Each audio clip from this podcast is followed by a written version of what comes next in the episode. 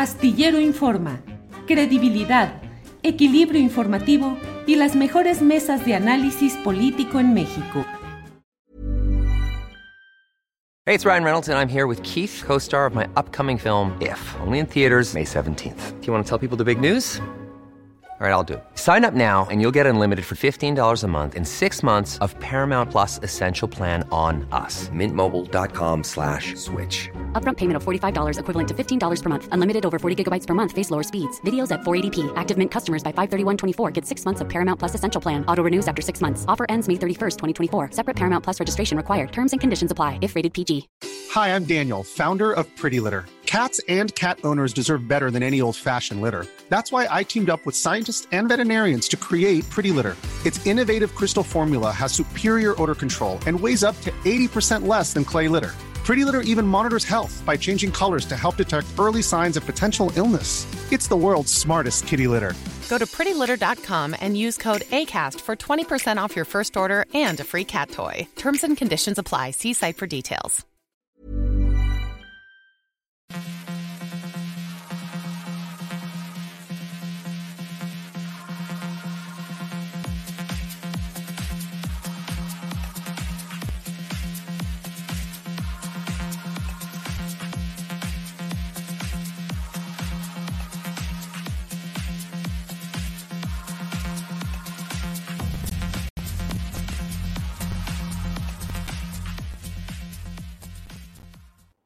Una de la tarde, la una de la tarde en punto y ya estamos aquí en Astillero Informa. Muchas gracias por acompañarnos en este programa donde tenemos la información más relevante del día, análisis, debate, comentarios, contexto, el panorama general de lo que sucede en nuestro país. Gracias por estar en este programa donde comenzamos diciéndole que hoy ha sido un día complicado en el tema del transporte público, de la movilidad en la capital del país, en la enorme concentración urbana de la Ciudad de México, donde transportistas han bloqueado muy temprano eh, varias vialidades importantes y han generado pues los naturales problemas eh, en cuanto a la gente que muy a muy temprana hora inicia sus actividades para llegar al trabajo, al negocio, al comercio, a la oficina.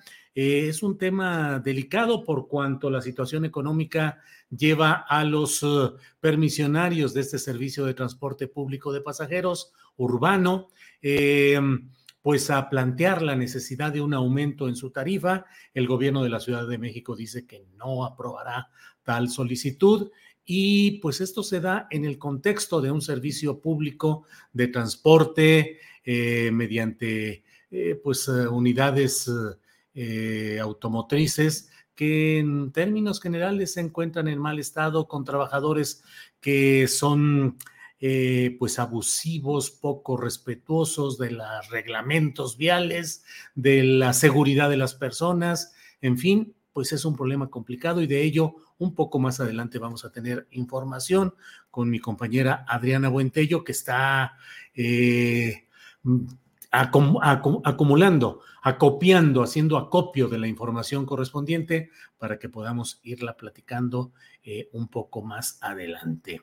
Le comento que hoy en la mañana en San Luis Potosí, ejidatarios de la pila, donde se eh, teje una maniobra para tratar de quedarse con 1.888 eh, hectáreas ejidales que quieren convertir en el parque industrial más importante de Latinoamérica, con grandes empresarios, grandes capitalistas, ahora investidos, travestidos como ejidatarios. Bueno, pues hoy hubo protestas en, en San Luis Potosí, fueron los ejidatarios, exigieron la presencia del representante de la Procuraduría Agraria, no llegó, no se presentó y desde las oficinas centrales han destituido al delegado de la Procuraduría Agraria en San Luis Potosí.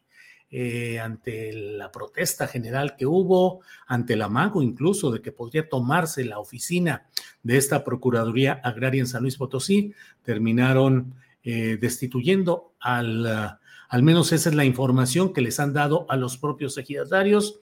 Le tendremos alguna información y algunos detalles de todo esto un poco más adelante. Bueno, pues voy comentándole eh, de lo que ha sucedido.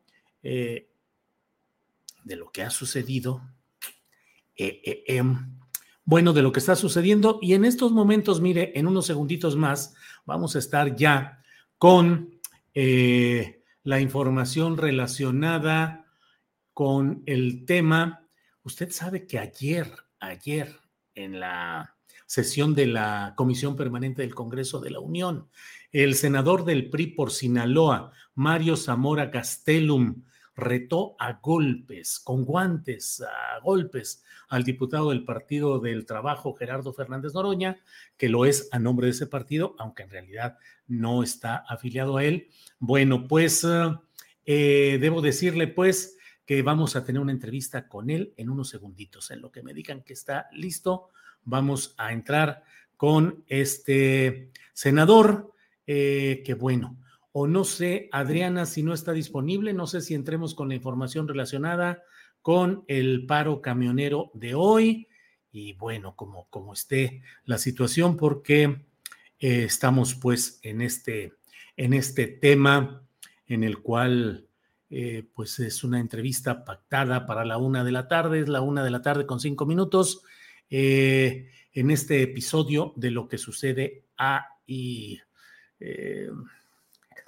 eh, le, voy comentando, además eh, de otras informaciones interesantes que se han ido produciendo, eh, la propia Claudia Sheinbaum ha dicho que es inaceptable el aumento de cinco pesos, que es lo que solicitan este, este movimiento que ha estado generando pues mucho problema y que están ahora encaminándose hacia la, el zócalo de la Ciudad de México, donde habrá una rueda de prensa y donde habrá información. Los transportistas dicen que la tarifa de cinco pesos eh, no puede satisfacer las necesidades de mantenimiento, de sueldo, de todo lo que hay ahí. Y bueno, pues en ese sentido es en el cual está un choque entre pues la difícil situación económica que evidentemente eh, sucede en nuestro país y lo que acontece no sé, Adriana, si podemos poner incluso el video de eh, Claudia Sheinbaum y voy comentando algunas cosas en lo que esperamos. ¿Y ya está disponible? Ya. Bien, pues estamos ya listos con Mario Zamora, que es el senador del PRI por Sinaloa. Mario, buenas tardes. ¿Qué tal, Julio? Muy buenas tardes. Muchísimas gracias por, por la oportunidad de estar en el programa y con tu auditorio. Es un honor, un orgullo. Muchas gracias. Gracias, Mario Zamora. Mario, ¿Por qué retar a golpes a un legislador federal en el respetable recinto del Congreso de la Unión habilitado para la sesión de la Comisión Permanente? ¿Por qué a golpes? Eh, primero, Julio, si me permites, te, te, mando muchos saludos. El doctor Casillas es mi paisano allá en Los Mochis, buen amigo mío. Ah, claro. Que se escribe seguido contigo. Sí, así es. Yo, creo que, eh, como todo en la vida, a veces es bueno tener el contexto completo porque cuando sacas de contexto algunas cosas se pueden malinterpretar. Eh, efectivamente, ayer en la comisión, no fue ayer, fue el martes, perdón, el martes, eh, en la comisión permanente eh, se abordó el tema de las elecciones. Y el primero, bueno, antes que yo al menos subió el, el diputado Fernández Noroña, que pues es por todos conocido, es provocador, es jocoso, le gusta ofender, le gusta eh, burlarse, ponerle sobrenombres a la gente, y está bien, eh, yo lo respeto, es válido. Pero después cuando me toca subirme a mí a la tribuna, que hay que decirlo, nosotros desde hace tiempo, Julio, venimos pidiéndole a la autoridad, sobre todo al gobierno federal, que convocara a una reunión de coordinación, nada más guardar las proporciones como lo hacen todas las mañanas en el tema de seguridad, para que le diera certeza a todos los ciudadanos que el próximo domingo que hay elecciones en seis estados, estos puedan asistir en pleno uso de su derecho en total libertad y sin presión alguna. Por ejemplo, que convocara a los gobiernos estatales, municipales, a las fiscalías, a los órganos electorales, para que, por darte una idea. Sí, Mario, pero ¿por qué a los golpes? O sea, está bien todo el debate, toda la discusión, todo el contexto. Si me permites, voy para allá este, eh, para que pusiera, por ejemplo, número 01800. Sí, pues. Nos pasó en Sinaloa el año pasado, de manera que si tú llegabas a una casilla y veías gente armada, pudieras de manera anónima marcar un número y que estuviera lista la autoridad para responder.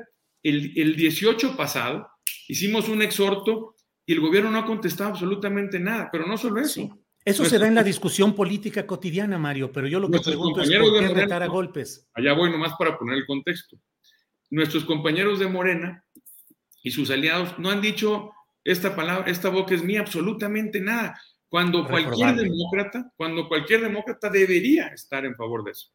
Mientras estaba yo en mi intervención, la senadora eh, Lili Telles, que es mi amiga y a quien le mando muchos saludos, me, me pide la palabra para hacerme una pregunta, lo cual está dentro del reglamento legislativo. Y yo accedo.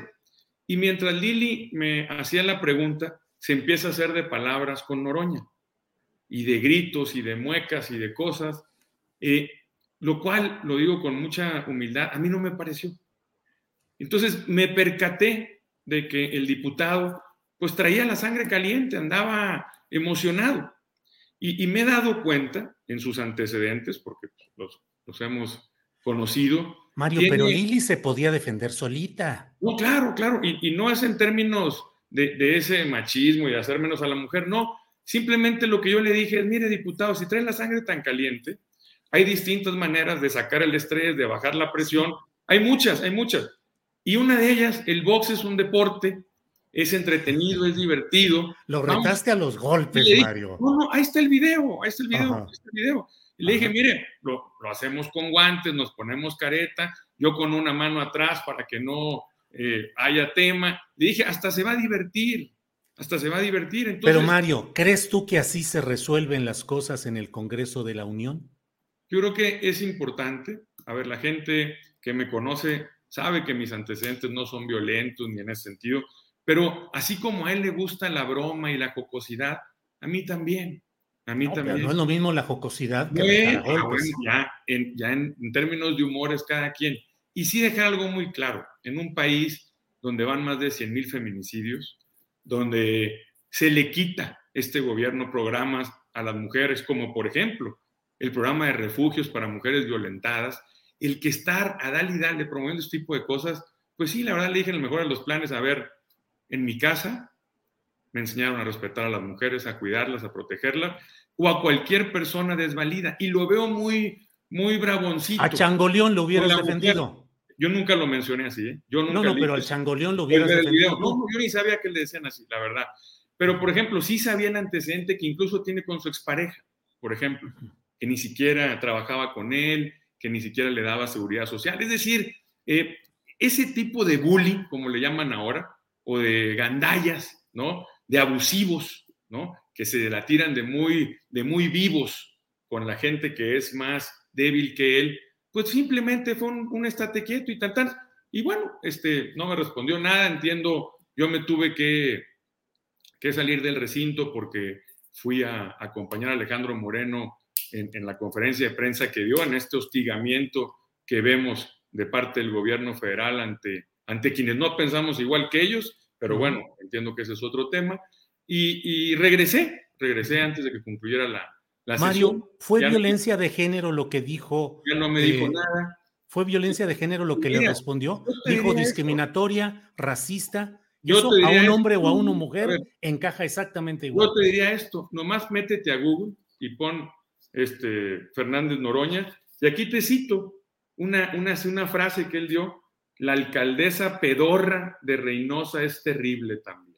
Hay un montón de links, un chorro de links. Al parecer tiene, tiene historia. Pero ¿por qué tú entras a defender a las mujeres? ¿Las consideras desvalidas como acabas de decir? todo lo contrario. Y créeme. Dijiste desvalidas. No, no, no, para nada. No, no, no. En términos generales, es un tipo abusivo, no solo con las mujeres. Así, el que es gandalla, el que es abusivo, el que se la tira muy vivo, siempre lo hace con quien eh, está en una condición, digamos, eh, de, eh, en desventaja. Y yo sé, a ver, está claro, Lili no necesita que la defienda nadie. Simplemente lo hice en un acto, lo dije con respeto, lo dije sin estar molesto, ni mucho menos, hasta en un tono de broma, porque así lo consideré yo, y porque además estoy convencido que el box es un buen, es un buen deporte es un buen ejercicio para sacar las presiones y el estrés. Yo pensé que le iba a ayudar porque lo vi a él muy, muy agitado, muy molesto. con mi compañera. dices que fue en broma. ¿Así es? ¿Fue en broma lo del box y lo de los golpes? Sí, pues tú puedes ver el contexto. no, no, no, te pregunto, te pregunto, ¿fue en broma? Sí, fue en todo sentido. Y, si está dispuesto, también estamos, no hay problema. O sea, pero sí tú lo dijiste en broma. Yo lo dije en un tono divertido. Pero acabas de decir, lo dije en broma. No, en un tono divertido, para que no sacar de contexto eh, eh, eh, el término, pues. Y sostienes la invitación a ponerse los guantes. Lo sostengo, y no solo eso. Me dijo que, que le iba a decir al terrible, pues adelante.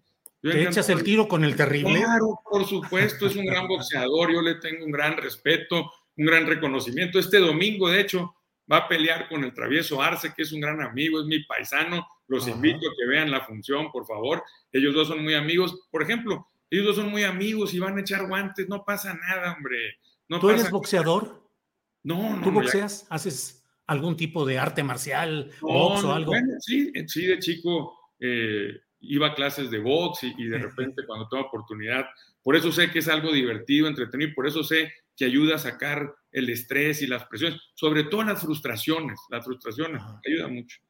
Oye, ya para cerrar y te agradezco mucho esta oportunidad, te pregunto, si lo vieras ahorita enfrente, ¿qué le dirías o qué le harías a Fernández Noroña? No, nada, lo saludara como cualquier otra persona, yo no, esto no es personal, no, no es nada tú sabes muy bien en los parlamentos, en todo el mundo, eso se trata y a veces se pone la cosa candente, no más que bueno, como decía mi abuela, a veces pues uno encuentra la horma de su zapato. ¡Sas! Bueno, Mario Zamora, te agradezco mucho esta oportunidad, a reserva de si deseas agregar algo. Muchas gracias y muy amable. Nada, al contrario, Julio, hay muchos temas que ojalá eh, nos dieras la oportunidad de poder tocar en alguna otra ocasión, eh, eh, porque creo que es importante. Eh, la visita que tuvo el señor presidente a Sinaloa, el famoso retén, que primero dijeron que no existía, luego que sí existía, eh, el tema de la economía, el tema del campo, el tema de la salud, hay muchos temas que creo que son relevantes, que será muy interesante, pues en alguna otra ocasión nos dieras la oportunidad de poder estar dialogando contigo. Me tocó ver tu programa con, con, con Fernández Noroña, ahí le diste mucho tiempo, estuvo, estuvo entretenido. Sí. Muy buen programa. Gracias, Mario, muy amable. A ver si luego platicamos incluso sobre lo que sucedió en la jornada electoral en la que em, fue, eh, digamos, eh, en la que resultó electo eh, Rocha Moya, que se habla del secuestro de los operadores electorales del PRI. No sé en qué quedó, no sé en qué sucedió. Si quieres, porque ya tenemos aquí el programa ya muy encarrilado, a ver si en otra ocasión podemos platicar de todos estos temas que tú planteas, María. Con todo gusto y sobre todo, Julio, si me permite rápido, evitar que ese tipo de cosas vuelvan a pasar. Yo creo que era un buen momento, ahora que tenemos elecciones, para que todos nos sumáramos como Poder Legislativo a pedirle, a exigirle al gobierno el derecho que tenemos de que el ciudadano vaya en plena libertad a ejercer su derecho que es votar votar en plena libertad por quien quiera. Y si es así, reconocerse el triunfo, por supuesto, y levantarle la mano, sea quien sea. Pero no veo que haya voces, sobre todo del gobierno, ni de sus aliados en las cámaras de representantes, que promuevan esto. Y eso llama la atención. Mario, muchas gracias y seguimos en contacto. Hasta luego. Gracias, Julio. Gracias, hasta luego. Bueno, pues tenemos un programa hoy muy completo y vamos a pasar de inmediato con nuestra siguiente invitada, que es Ana Lorena Delgadillo. Ella es directora de la Fundación para la Justicia. Han hecho un informe sobre la militarización de la política migratoria que presentaron días atrás, pero me parece que vale la pena mm, pues repasar y entrar al detalle de lo que es este informe muy puntual y muy preciso. Ana Lorena, buenas tardes. Hola Julio, buenas tardes y como siempre muchas gracias por el espacio. Al contrario, Ana Lorena, gracias. Aprecio que oportunamente nos informaron, nos, nos anunciaron de que iban a presentar este informe y por asuntos aquí de exceso de temas en los programas no pudimos eh, abordarlo oportunamente, pero es un tema muy interesante. ¿Qué encontraron ¿Qué, ¿Cuál es la premisa o cuál es la conclusión de este informe sobre militarización de la política migratoria, Ana Lorena? Sí, pues mira, primero explicar que fue un esfuerzo conjunto que hizo la Fundación para la Justicia, eh, la cual dirijo junto con otras organizaciones en el norte y en el sur, y también con un grupo de periodistas independientes, de tal manera que lo que presentamos es cuáles han sido las consecuencias de la militarización de la migración en dos productos. Uno es el informe que van a encontrar en el sitio www.bajolabota.com.mx y también una serie de, de, reportajes periodísticos de periodistas independientes dirigidos por Alberto Nájar, que también lo que hacen es retratar historias de las personas que han sido afectadas en el tema del contexto migratorio y la militarización. De manera general, lo que te podría decir es que lo que encontramos es que México ha decidido militarizar eh, la migración y utilizar su fuerza más letal en contra de las poblaciones más vulneradas de la región. Eh, ¿por, qué, decimos que, se ha militarizado la migración? Primero que nada, porque ha cambiado la, normativa. A partir de em, la, ley de la Guardia Nacional y de la firma de acuerdos migratorios, México ha decidido, em, digamos, siguiendo de alguna manera los mandatos de Estados Unidos, construir un muro militar para frenar a todas las personas que intentan llegar a Estados Unidos. Entonces, hay un tema normativo. Lo segundo es que tenemos a la Guardia Nacional y a otras fuerzas em, de militares eh, conteniendo ese flujo migratorio. Y lo tercero es que el Instituto Nacional de Migración se ha militarizado. Esto ha traído como consecuencia, evidentemente, Julio, una serie de violaciones a, a derechos humanos, ha profundizado contexto de riesgo, sobre todo para mujeres y para niños. Vemos que hay un racismo y una violencia específica contra las mujeres, un racismo antinegro contra las poblaciones africanas y poblaciones haitianas que vienen intentando también llegar al país para buscar mejores condiciones de vida. Eh, y, o que tratan de llegar incluso a Estados Unidos y definitivamente también una serie de detenciones colectivas que han sido, eh, digamos, em, prohibidas de alguna manera desde el ámbito internacional porque no, hay una, no se permite hacer un examen caso a caso para saber por qué viene la persona, si viene huyendo, si requiere protección. Y esas detenciones masivas, pues lo que ha subido también es el número de detenciones en este gobierno de Andrés Manuel López Obrador. Eh, racismo, violencia, violencia sexual, detenciones arbitrarias y algunos casos también de muertes alrededor del uso de la fuerza militar en la detención de migrantes. Ana Lorena, eh, pues ha sido un giro impresionante de una postura en la cual defendíamos a los migrantes centroamericanos porque era una manera de defender también a nuestros migrantes hacia Estados Unidos y decir no queremos que les hagan a nuestros hermanos mexicanos en Estados Unidos lo que nosotros les hiciéramos a los centroamericanos en México. Pero se ha ido complicando esto de una manera extraordinaria. Eh, intereses económicos, intereses del gobierno de Estados Unidos ¿Y qué tanto se ha ido despertando en México también ese, ya lo dices, el racismo, la discriminación, pero en ciertos sectores, pues de clases medias sobre todo, hay preocupación de que dicen cada vez hay más gente centroamericana, cada vez hay más eh, migrantes, son violentos, pueden generar delitos y hay una un fantasma amenazante, al menos en la conciencia de, buena, de una parte de la sociedad mexicana, que ven al migrante, al extranjero del sur, eh, como, pues como una amenaza, Ana Lorena. Completamente, Julio. Creo que de la primera parte de tu pregunta, lo que hay que también que subrayar, que lo decimos en el informe, que el hecho de que se utilicen militares para la contención migratoria tampoco es una cosa exclusiva ni nueva de este gobierno. Esto, como lo mencionamos en el informe y también en algunos reportajes periodísticos, eh, se venía haciendo, por ejemplo, desde el gobierno de Vicente Fox. Recordarás, hubo una operación que se llamaba Operación Centinela, donde hubo un despliegue de más de 18 mil elementos de las Fuerzas Armadas y más de 12 mil elementos de la entonces Policía Federal Preventiva para detener a la población migrante. Y después un plan sur que fue un plan muy, muy brutal en contra de las personas migrantes porque lo que hacían definitivamente era detenerlas y deportarlas sin ningún tipo de, de, de pregunta justo de saber por qué estaban llegando al país y qué tipo de protección requerían. Y después en el gobierno de Calderón, pues se militarizó la seguridad pública. Entonces, esta idea Julio, de utilizar una política de seguridad pública para la contención de flujos migratorios es lo que ha traído como consecuencia la violación a los derechos humanos. Solíamos, como tú dices, ver a la población migrante o a la población solicitante de asilo como una población que era bien recibida en nuestro país. México tiene una tradición, o tenía al menos una tradición muy clara de asilo en el país. Recordamos que hay muchas personas de varios países de la región y de Europa que vinieron a refugiarse a México y que fueron bien recibidos. Sin embargo, esa tradición se ha roto. Y, bueno, eh, con el gobierno de Vicente Calderón, de, Felipe Calderón, lo que pudimos ver fue eh, pues el despliegue de las Fuerzas Armadas en general para contener el crimen organizado, que nos dejó terribles consecuencias como las masacres de migrantes, algunas de ellas que nosotros representamos a las familias de Centroamérica y donde no hemos visto ninguna acción de justicia.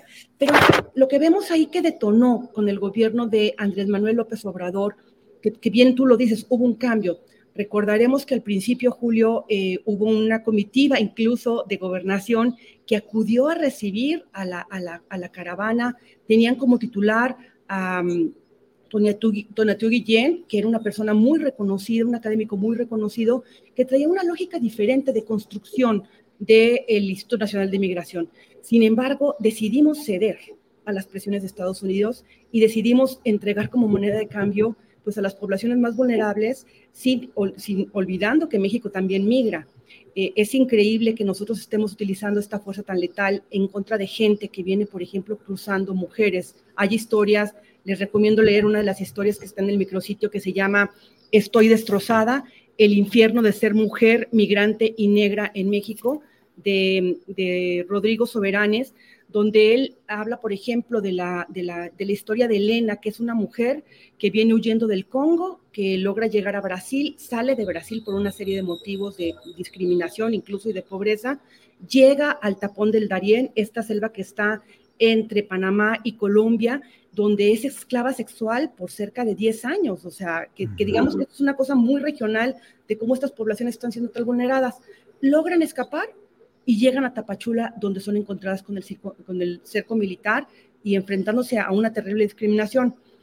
Nosotros lo que vemos es que cuando hay una narrativa desde los gobiernos, lo vimos con Trump, pero también lo vimos con López Obrador, cuando hay una narrativa desde el gobierno que criminaliza y que estigmatiza a los migrantes, porque hay mensajes claros que se han dado de que México va a detener a los migrantes que intenten pasar por el país, esa narrativa toca a las sociedades y eso lo estamos viendo en las comunidades. Había algunos servidores públicos que nos decían, pero mire, los medios de comunicación, lo que están diciendo algunos medios de comunicación local es que los migrantes son un peligro para nuestras comunidades. Entonces, este, este, este mensaje queda instalado y en lugar de pensar que nosotros también migramos y que estas poblaciones lo que vienen buscando es protección, lo que hacemos es criminalizarlas y estigmatizarlas. Ana Lorena, hay mucho la percepción de que estamos en presencia de, una, de un rediseño mundial en el cual la migración es uno de esos elementos que provocan repudio en ciertos eh, eh, países, sobre todo con formaciones o con gobiernos derechistas.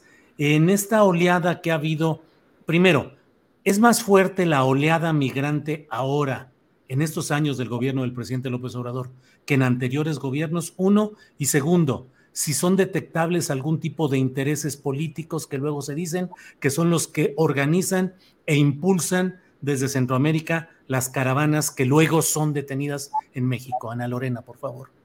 Mira, eh, los flujos han variado, pero en general, digamos, se mantienen o el flujo que sea, el, dato de los flujos es acerca de 400 mil personas que transitan por México. Hay un efecto que aumenta, por ejemplo, cuando vemos las caravanas que efectivamente vienen de Centroamérica. En nuestra experiencia, nosotros, Julio, tenemos oficinas en Honduras, El Salvador y Guatemala, eh, donde trabajamos directamente con los comités de familiares de migrantes desaparecidos y ejecutados. Y también tenemos ahí enlace con las organizaciones que, están en, en, los países de origen. Lo que yo te puedo decir, por lo que nosotros hemos experimentado de las caravanas, es que las personas han decidido viajar juntas como un mecanismo de protección. Entonces, estos éxodos migrantes eh, son, digamos, se han configurado de esta forma por la grave violencia que, se vive, sobre todo en México, cuando llegan a algunas zonas que continúan tomadas por el crimen organizado. Hace poco, no hace mucho, en el 2021 vimos la masacre de Camargo, donde incluso había un, hay un involucramiento de policías locales, hay un involucramiento del Instituto Nacional de Migración que no logramos entender hasta qué punto es. Hay un involucramiento eh, de lo que hemos documentado, el informe que hicimos en pandemia eh, que se llama En la boca del lobo, donde hablamos de la situación que vive toda la población que está esperando asilo bajo el programa Quédate en México, este, está en el norte de la República y que están viviendo secuestros, hay desapariciones, hay violaciones sexuales en esos campamentos que México decidió tener para tener a las personas que, que están esperando asilo. Entonces, lo que yo te podría decir es que siempre se puede hablar de que puede haber intereses o no detrás de esto, pero lo que nosotros vemos es una tremenda necesidad de personas de Honduras, El Salvador, Guatemala y México de salir por cuestiones de seguridad y por cuestiones climáticas, que también es otro factor, pero además también pues la necesidad de sobrevivencia. Ana Lorena, pues eh, gracias por esta información. Bajo la bota, ¿qué título? ¿De veras estamos bajo la bota? Bajo la bota, y este es uno de los aspectos de militarización, porque pues también hace unos días recibimos la noticia en el tema de aduanas, que ahí, Julio, pues sería muy interesante ir y mirar a ver las investigaciones que hizo la Comisión contra la Impunidad en Guatemala, eh, esta investigación tan grande de la línea sobre las aduanas y todo lo que hay detrás de las aduanas para, para entender eh, cuáles son los riesgos que puede correr todo este tipo de cosas, ¿no? Entonces, el avance en la militarización y que por eso tenemos también recomendaciones para Estados Unidos. Estados Unidos viene y quiere, está bien, quiere apoyar a que las democracias se desarrollen, pero las democracias no se van a desarrollar si por una parte Estados Unidos está dando fondos para justicia, pero por otra parte está impulsando la militarización de la región. Eso trae consecuencias y Estados Unidos tiene que frenar ese impulso eh, de militarizar y de extender las fronteras más allá de lo que, de lo que son las propias, ¿no?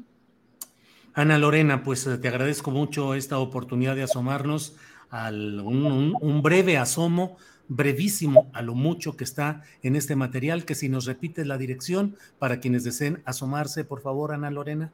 Claro que sí, es www.bajolabota.com.mx. Ahí van a encontrar el informe que se realizó con varias organizaciones y van a encontrar también este micrositio donde hay reportajes periodísticos de las historias, de las historias que cruzan bajo la bota en la militarización en, en México.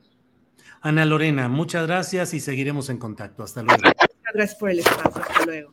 Hasta luego. Ha sido Ana Lorena Delgadillo quien nos eh, reporta, nos comenta acerca de este trabajo interesante, importante, que vale la pena eh, pues entrar a esa dirección electrónica y revisar lo que ahí está para tener una visión más eh, eh, puntual y más apegada a los hechos de lo que está sucediendo en este proceso de militarización de la migración en México. Bueno, mire, usted eh, probablemente habrá escuchado de Max Kaiser. Max Kaiser es eh, en su cuenta de Twitter, él dice, soy Max, provocador profesional de ciudadanía es alguien que en sus eh, tweets constantemente pues hace críticas y señalamientos en su legítimo derecho a lo que es la política de la 4T y lo que es eh, todo el ejercicio de el obradorismo de Morena en general. Bueno, pues eh, está con nosotros y voy a en un segundito voy a hablar con él Joaquín Cebadúa Alaba. Él es diputado federal de Morena por Chiapas. Alba. Joaquín Cebadúa Alba. Él denuncia que como servidor de carrera de la eh, Comisión Nacional de Áreas Naturales Protegidas de 2006 a 2017, documentó y denunció repetidamente una serie de convenios con una asociación civil que se firmaron cuando Max Kaiser fue Contralor Interno de Semarnat entre 2007 y 2008, en los que se permitió el desvío de millones de pesos eh, originalmente destinados a compensaciones por obras carreteras y de minería en áreas naturales protegidas. Eh, Joaquín, buenas tardes. Eh, Joaquín, buenas tardes. Buenas tardes y a toda tu audiencia. Gracias. Gracias. Joaquín, algo se escucha tal vez. Um, bueno, Joaquín, em, ¿qué hay sobre este tema que estás planteando? Una denuncia de lo que tú viviste y conociste, de algo en lo que estuvo involucrado. Que estuvo involucrado. Una denuncia de lo que hay sobre este tema, Joaquín. Sí, eh, desde 2002 hasta 2014, ahí en la CONAM, se hizo un entramado de una serie de convenios y de que permitieron recibir recursos, principalmente de instituciones públicas, para hacer obras de compensación por las grandes obras que usó el calderonismo principalmente en su momento, y que permitieran mitigar los impactos ambientales que se estaban haciendo. Creo que es pertinente ahora también por todo lo que ha habido en la sobre este tema. Parte de ese tiempo, más Kaiser fue contralor de la semana. Estuvo Joaquín, se escucha muy mal. Se escucha muy mal. Para empezar, por favor, este, eh, se escucha de rebote lo que yo hablo y de ti no se escucha Se escucha muy entrecortado. Joaquín, ¿nos escuchas? A ver, ¿así? ¿Se escucha mejor? Ajá. A ver, adelante, Joaquín. Sí. Te decía que se hizo todo un entramado de, con una asociación civil y con Mones Ecobanca para captar recursos que venían de las manifestaciones de impacto ambiental. Eh, no, Joaquín, se escucha muy mal. Joaquín, se escucha muy mal. Vamos a cortar y Adriana vuelve a, reconectarse contigo. Vamos a salir ahorita de cuadro, por favor, Joaquín. Bueno, pues es un problema técnico, siempre suceden este tipo de cosas. Ya sabe usted que todos estamos aprendiendo siempre de, pues, de lo que es la cuestión tecnológica y cómo manejar eh, nuestra comunicación a través de, de todo esto. Eh, veo que hay muchos comentarios relacionados, pues sobre todo muchos que estuvieron eh, ahí metidos. Max Kaiser siempre presumía combatir la corrupción, dice Jesse Gómez. Eh, en un programa de Marta de baile. La verdad no sabía mucho de él, por lo que decía me sonaba incongruente, porque no, no combatió la corrupción. Falso. Em, eh, Israel del Valle dice, qué manía de hacer videollamadas por Wi-Fi. Lo mejor es usar todo el ancho de banda por cable. Pues Israel, créame que hacemos todo lo que nos es posible y ponemos en práctica todo lo que hemos ido adquiriendo de experiencia, pero no siempre depende de nosotros, depende también de la fuente emisora y ahí pues muchas veces hay este tipo de broncas. eh, em, Fernando Guerrero Rodríguez dice, ya basta de los periodistas que se creen el sector de intelectualidad. Sí, es cierto, ya vamos a darle chicharrón a todos esos eh, periodistas. Bueno, eh, claro que Max es de los que perdió privilegios y es fiel a Calderón, por eso critica a la 4T, dice Mario Rodolfe, Rodolfo Vázquez. Flor Ibarra dice, Julio, el que se escucha mal eres tú. Eh, Abel Vega seguramente está viendo también el programa, pues sí, así es. Eh, Florencio Méndez dice, no sé por qué les incomoda la militarización, después se quejan de que no hay seguridad. Eh, bueno, bueno, bueno. Ileana Lara dice, María del Carmen, lo siento que te dio flojera, pero bueno, ahí es un comentario, supongo que de algo que están platicando. bueno. Eh, Octavio Martínez Soriano, bueno, ahí le echo una bronca a Max Kaiser, ahí hace algún comentario eh, duro, difícil. Bueno, déjeme irle comentando mientras tanto que hay una información publicada en Milenio en la cual se dice que Estados Unidos diga al jefe policial de Ameca, Jalisco, con el cártel Jalisco Nueva Generación. El Departamento del Tesoro de Estados Unidos incluyó en su lista negra a Severo Flores Mendoza, alias Rey Mago, jefe de la policía de Ameca, Jalisco, por presuntos vínculos con el cártel Jalisco de Nueva Generación, así como a otros cinco mexicanos, entre ellos dos presuntos líderes de esa organización criminal. Eso es lo que hay por ahí.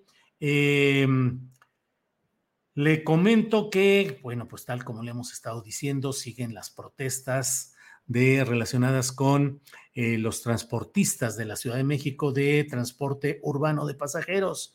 Eh, en Reforma, en su portal, tiene una nota que dice, Estados Unidos inició hoy el traslado a México de César Duarte para el exgobernador priista de Chihuahua para que sea procesado por cargos de asociación delictuosa y peculado de 96.6 millones de pesos. Bueno, Adriana si me estás escuchando por ahí, Adriana, a lo mejor, si quieres, podemos dejar lo de Joaquín Cebadúa para las 3 de la tarde, si él puede, y nosotros sigamos con más información, porque se nos va el tiempo y hoy tenemos un programa muy, muy apretado, muy, muy, con mucha información y se nos va yendo el tiempo, se nos va yendo y eso impacta a nuestros siguientes invitados. Eh, que tenemos. Voy a hablar en unos, eh, está programado a la 1.45, que hable con el doctor Higinio Martínez Miranda. Él es senador de Morena por el Estado de México y quiero hablar con él, esa es la idea, sobre el destape que hizo como precandidato de su persona.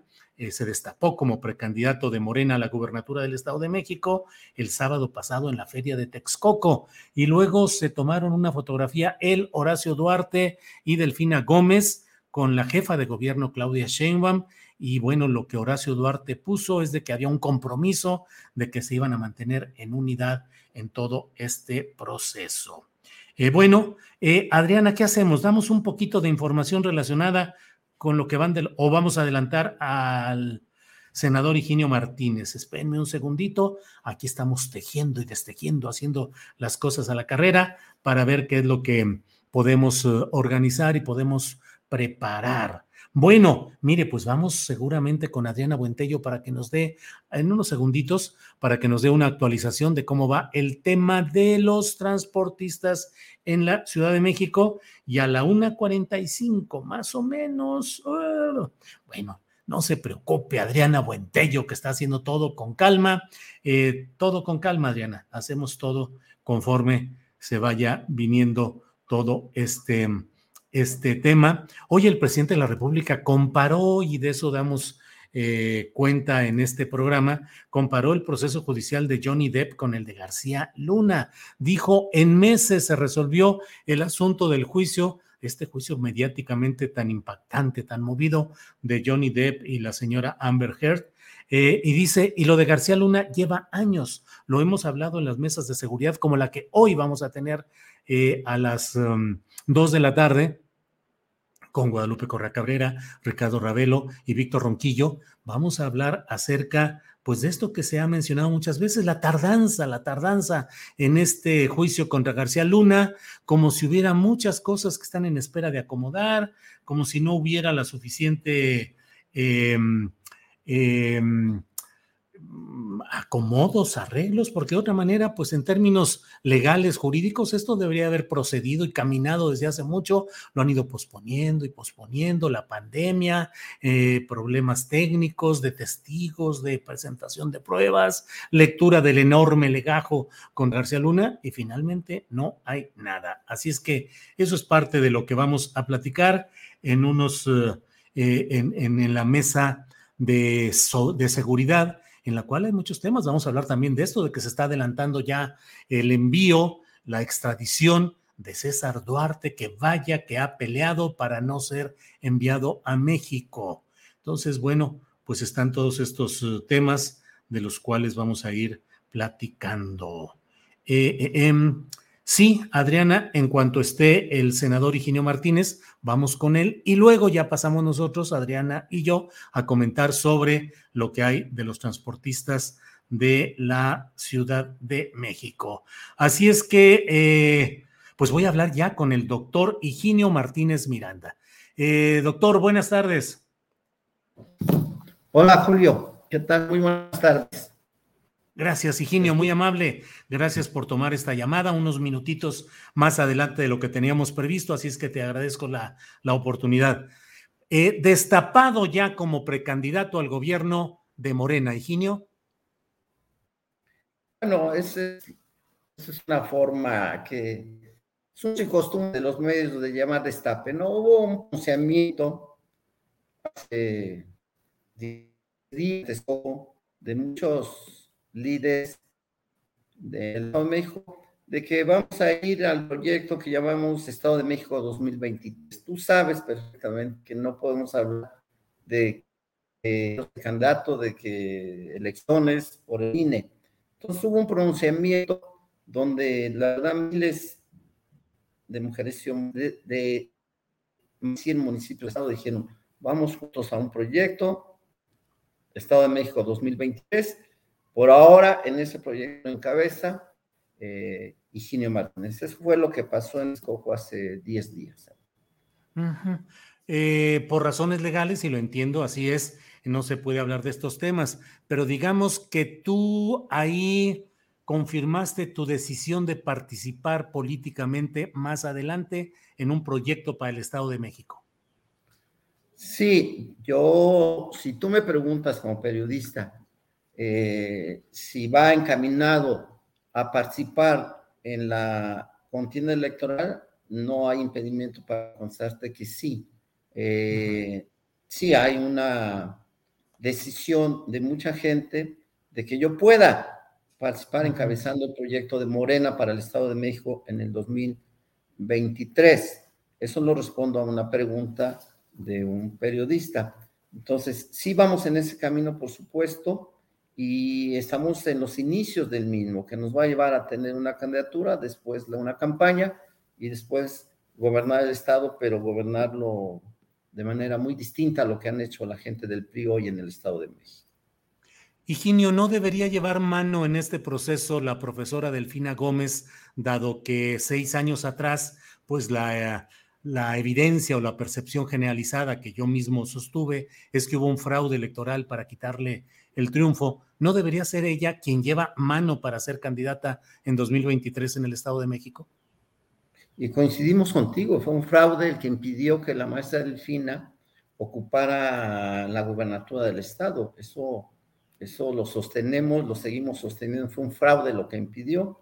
La historia fue porque no se pudo detener esa, esa, ese triunfo. Bueno, pues era un momento difícil previo al 2018, pero eso así está.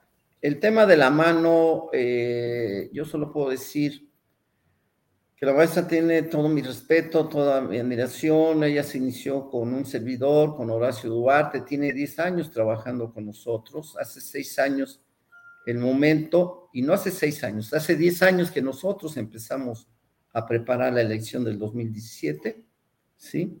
Ese momento nos indicó que la maestra, como al final la elección nos dio la razón, era la persona indicada para abanderar eh, a Morena en este caso. diez años después y seis años después o cinco años después de la elección, pues por supuesto que el tiempo nos dice y nos da la lectura de que ahora que estamos con la certeza de que podemos ganar, ¿quién puede y debe encabezar el proyecto? No ganar la elección nada más, sino quién puede encabezar y darle una una verdadera transformación al Estado de México durante los próximos seis años. Hay opiniones, yo puedo decirlo, mayoritarias que dicen que ante el momento ya de gobernar el Estado de México se requiere, se requiere algo más, algo más. Por eso la idea de que yo pueda aspirar a ese cargo pues se basa en muchos elementos, muchos elementos. No tengo no tengo ningún problema con la maestra Delfina, no tengo ningún problema con Horacio Duarte, lo sostengo y lo digo frente a ti. Eh, no compito contra ellos. Eh, a lo único que nos hemos dedicado 10 años con la maestra Delfina y 35 años de estar junto con Horacio es imaginar, idear aquí todo el tiempo, todo el tiempo cómo ganarle al PRI. Le hemos ganado muchas ocasiones, nos ha faltado la gobernatura. No puedo concebir hoy que mi mente mi ánimo, mi, toda mi capacidad, lo que tenga yo, lo dedique a ver cómo le gano, cómo compito a Horacio y a Delfina. No sigue siendo ganarle al PRI la gobernatura del Estado. Entonces, solamente son otros elementos los que hoy se presentan, que dicen mucha gente que pudiera yo ser el que, el que pudiera llevar adelante este proyecto de transformación en el Estado de México. Ha habido casos, Eugenio Martínez, en los que personajes con fuerza, arrastre, carisma. Simplemente pienso en el ingeniero Alberto Castillo, que cedió su candidatura a la de eh, Cuauhtémoc Cárdenas para darle viabilidad a ese movimiento.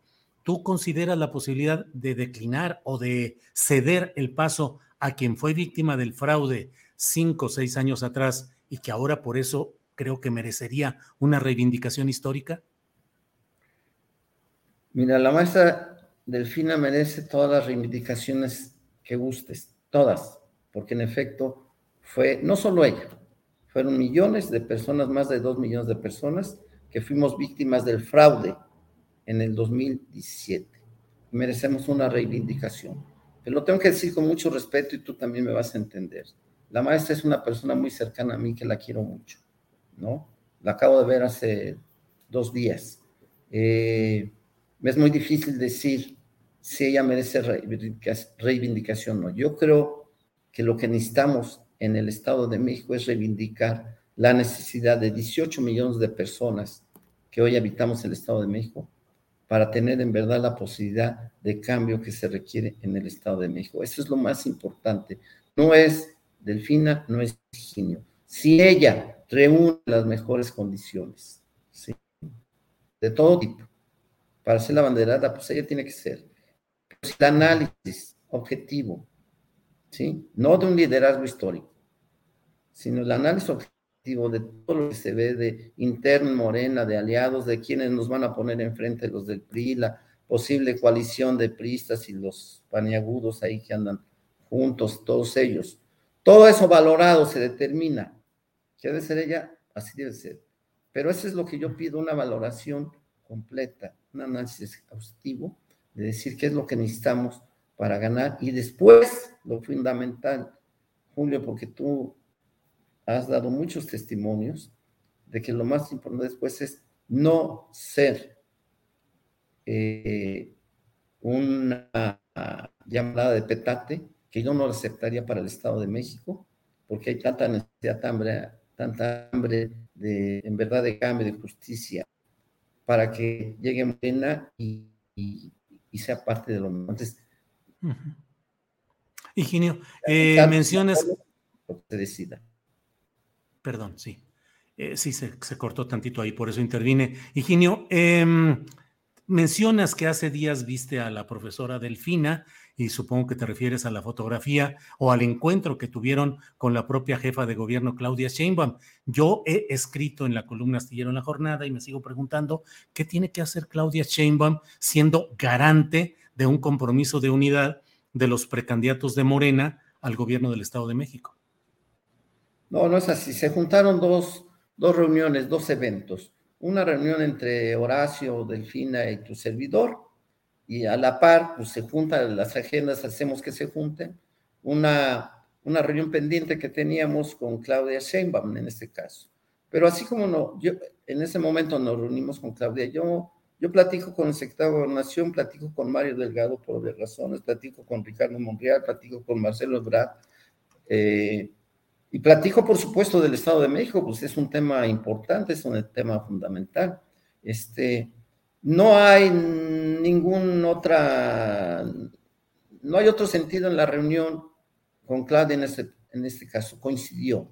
A Claudia la respetamos respecto a la gente que acabamos de decir y lo que estamos haciendo que es una decisión de nosotros y es responsabilidad de los tres, principalmente de los tres de Texcoco, porque yo sigo sosteniendo, eh, a diferencia de lo que escuché en tu programa hace unos días hablando del tema, no es de que sea un acto de justicia para Texcoco que tenga la gobernatura. Me parece que entre los tres está la persona que debe encabezar los destinos del Estado de México, no por una cuestión localista de Texcocano, es porque los tres, durante Horacio y yo, durante 27 años pegados al, al actual presidente, la maestra del final de 10 años, hemos servido al país, a la transformación dentro del PRD antes desde el PMT Horacio y tu servidor con el ingeniero Alberto Castillo. Entonces, creemos que ahí están las condiciones, en ellos tres están las condiciones para que, para que se hagan. Por eso, entre ellos tres tenemos el compromiso, la responsabilidad de buscar que el mecanismo, eso es lo que yo apelo,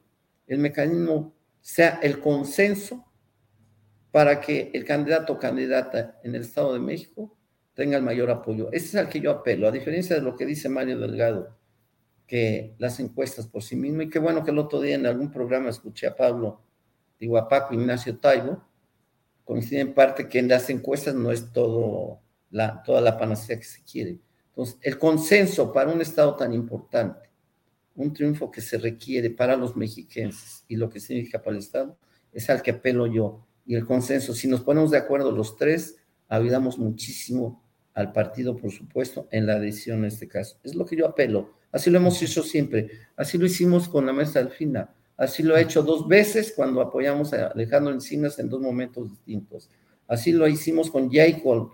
Así lo hicimos conmigo cuando yo fui candidato alguna vez a gobernador. Así siempre lo hemos hecho buscar. No veo por qué hoy no pudiera ser el consenso, el mecanismo para buscar a la persona, mujer o hombre, que primero ayude a ganar y quitar a, a los priistas ya que tiene muchos años en el Estado de México, y después, pues gobernar, porque ese es el tema fundamental. A mí lo que me preocupa no es la candidatura, es cómo gobiernas el Estado de México con la complejidad que significa toda la problemática que tiene eh, nuestra entidad. Sí, Higinio, una fórmula es el consenso, otra es eh, las famosas encuestas. ¿Tú aceptas, aceptarías el resultado de encuestas? yo lo he comentado con Mario Delgado y puedo decir, pues sí, nada más que vamos haciendo varias encuestas. ¿Por qué no, eh, por ejemplo, para los tres texcocanos? ¿Por qué no hacemos, o no hacemos, ellos hacen? ¿Por qué no hacen una encuesta primero en Texcoco, que ahí nos conocen muy bien, porque ahí nacimos los tres, ahí hemos sido alcaldes los tres, hemos sido diputados, legisladores los tres, ¿por qué no hacen una encuesta primero por ahí? A ver qué opinan los texcocanos, que son los que más nos conocen en todo el Estado de México, de quién debería ser. Luego una encuesta que tienen que encuestar a la clase política, que es la que finalmente interviene en el Estado de México, la clase política eh, morenista y de aliados, que no son más de 10 mil, 15 mil personas, hay una forma de encuestar a ellos. Y después, pues que hagan una encuesta abierta a la población. Y entonces miden todo eso, más las valoraciones políticas, las valoraciones, todo eso nos va a llevar, todo eso nos, creo que nos va a llevar al consenso. Entonces no estoy en contra, simplemente digo es, de acuerdo a la experiencia, yo no quisiera que en, en esta definición del Estado de México tuviéramos asuntos como los de Durango, Oaxaca, eh, que provoca problemas porque pues siempre todo el mundo duda de las encuestas, pero si se hacen varias, si se hacen como esta parte, puede ayudar muchísimo. Pero lo mejor de todo es el consenso y está, está establecido en los estatutos del partido. Higinio, pues muchas gracias. Cierro solo preguntándote, eh, pues ha sido el jefe político de este grupo Texcoco que hoy está en el punto más alto de su poderío político. Un Horacio Duarte es el director de aduanas, la profesora Delfina es uh, la secretaria de Educación Pública, tú eres senador y tú sigues teniendo el control, el manejo de los hilos del grupo Texcoco y de la política morenista en el Estado de México. Es una forma ¿no? Yo perdón, se, que... se pasmó. ¿Qué dijiste? Perdón, perdón, se pasmó. Esa es una forma de a un líder. Marfina me decía hace, en esa plática dos días, usted es nuestro líder, usted es nuestro dirigente, pero eso no me hace más ni me hace sentir mejor. Durante años, 35 años con Horacio, él alguna vez lo dijo y no tengo empacho en decirlo aquí, lo, ha dicho en reuniones de compañeros, cuando nuestros adversarios internos lo alentaban a romper conmigo, le, les decía Horacio, él lo puede decir cierto o no. ¿Para qué quiero ser el número uno si como dos me ha ido bien? La clave de nuestra relación de 35 años, 10, no solo con ellos dos, sino con muchísima gente que nos apoya en todo el Estado de México, ha sido algo que yo siempre he insistido. Aprender a convivir con nuestras diferencias. Y eso hemos hecho, este equipo que hoy se denomina Grupo Texcoco, es lo que hemos hecho, aprender a convivir con nuestras diferencias, a poner por delante Vi por fin lo que no pensaba que iba a ver, que es el triunfo en el 2018. Quiero ver todavía el triunfo en el, 2020, en el 2023 para el Estado de México. Merezco después de tantos años verlo. No sé si voy a ser el que encabece, pero merezco ver ese cambio en el Estado de México en el que nací y en el que estamos ahí. Soy su compañero de ellos, sus amigos. Me llamen líder o no, al final de cuentas somos amigos, compañeros de mucha gente y sí acepto ese reto, por eso mi responsabilidad es, eh, eh, digo, acepto de alguna manera que todo mundo sepa que hay ese liderazgo, por eso es mayor mi responsabilidad de, de buscar conducir las cosas bien para que no tengamos problemas. Todo lo que hagamos tiene que ir de la mano para ganar la gobernatura del Estado. Pero insisto, y no lo voy a dejar si me das otra oportunidad después, ganar para qué el Estado de México. ¿Es ganarlo? Sí, pero transformar el Estado de México. No queremos ser un ejemplo de los de Flor un día, ¿no? Ganas y pierdes el asiento. Nosotros hemos demostrado en Texcoco, solo por citar Texcoco, 27 años gobernando en Texcoco, como PRD antes, ahora como Morena. Por eso siempre digo, algo bueno hemos de haber hecho ahí para que la gente nos siga. Y no es, y aquí sí lo dejo nada más porque quiero, no es un manejo clientelar, como lo dijeron el otro día, respetando lo que tú puedes decir. Jamás hemos hecho nosotros una política clientelar. Ahí hay una mala versión de nosotros. Nunca hemos manejado y habrá tiempo, si me lo permite, de explicarte por qué no hacemos manejo clientelar de nuestra política. Al contrario, nuestros hechos nos demuestran que no es eso. Bien. Bien, pues Higinio, muchas gracias y veo que va a ser esta eh, la primera de varias entrevistas porque el tiempo político, nomás pasando este domingo de seis elecciones estatales, pues se va a concentrar en el Estado de México y en Coahuila, pero particular y vigorosamente en el Estado de México. Así es que te agradezco esta oportunidad y espero que pronto tengamos oportunidad de charlar nuevamente. Gracias a ti, Julio, en verdad. Muchas gracias a ti y a tu auditorio. Gracias. Hasta luego.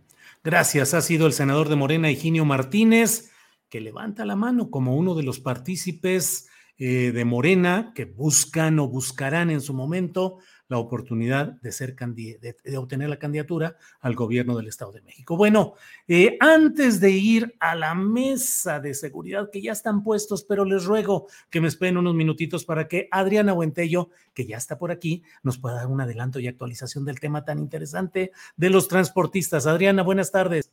Buenas tardes, Julio. Buenas tardes a todos los que nos ven. Pues una mañana desquiciada aquí en la Ciudad de México, muy complicada en materia vehicular porque se registraron, Julio, 16 bloqueos, esto también de acuerdo a la información que dio el secretario de Gobierno eh, Martí Batres, en Tláhuac y Anillo Periférico, en Francisco Goiti, 16 de septiembre, en Ignacio Zaragoza y Guelatao, en Tasqueña y Miramontes, División del Norte y Muyuguarda, Revolución y Doctor Galvez, Constituyentes y Paseo de la Reforma, Insurgentes Norte y Ticomán, Ticomán y Acueducto de Guadalupe, Insurgentes Sur y Doctor Galvez, Guadalupe Ramírez y 20 de noviembre, Tlalpan y División del Norte, San Juan de Aragón y Ferrocarril Hidalgo, eh, Tláhuac y Agustín de Iturbide, Tláhuac, eh, también Avenida México y Barrio San Juan. Así que, Julio, la Ciudad de México hoy en la mañana muy complicada, pero eh, también dieron conferencia de prensa, vimos un mensaje también de la jefa de gobierno. Por un lado, eh, el secretario de gobierno, Martí Batres, dijo que se preveían que fueran más bloqueos y que incluso solamente se registró un roce en el, en el bloqueo que se llevó a cabo en Indios Verdes, que fueron menos bloqueos de los esperados, que también fueron liberados en su totalidad antes de las 11 de la mañana, pese a que se esperaba que estas afectaciones continuaran hacia eh, pues, las 3 de la tarde. Eh, se dirigieron también más tarde ya al Zócalo Capitalino y lo que dijo la jefa de gobierno muy importante, vamos a escuchar esto que puso en redes sociales eh, Claudia Sheinbaum. Lamento las molestias provocadas por la decisión de algunos transportistas de bloquear diversas vialidades el día de hoy. Pero quiero informarle a la ciudadanía que mi gobierno ha mantenido siempre la disposición al diálogo y además hemos apoyado a los transportistas para mejorar el servicio del transporte y evitar el aumento de la tarifa. Ellos están pidiendo hasta cinco pesos adicionales por la tarifa y esto para nosotros es inaceptable. Nuestra responsabilidad es proteger la economía de las familias y mejorar la calidad del servicio de transporte público. Por eso quiero informarles que para evitar el aumento de las tarifas, desde 2020 hemos estado apoyando a los transportistas con un bono de combustible. Este bono asciende a 4 mil y 6 mil pesos mensuales, dependiendo del tipo de transporte, desde 2020. Y a la fecha, este apoyo ha aumentado en 250 pesos. Imagínense, esto representa una inversión de 1.303 millones de pesos en bonos de combustible que se les han dado a los transportistas para evitar el aumento en la tarifa.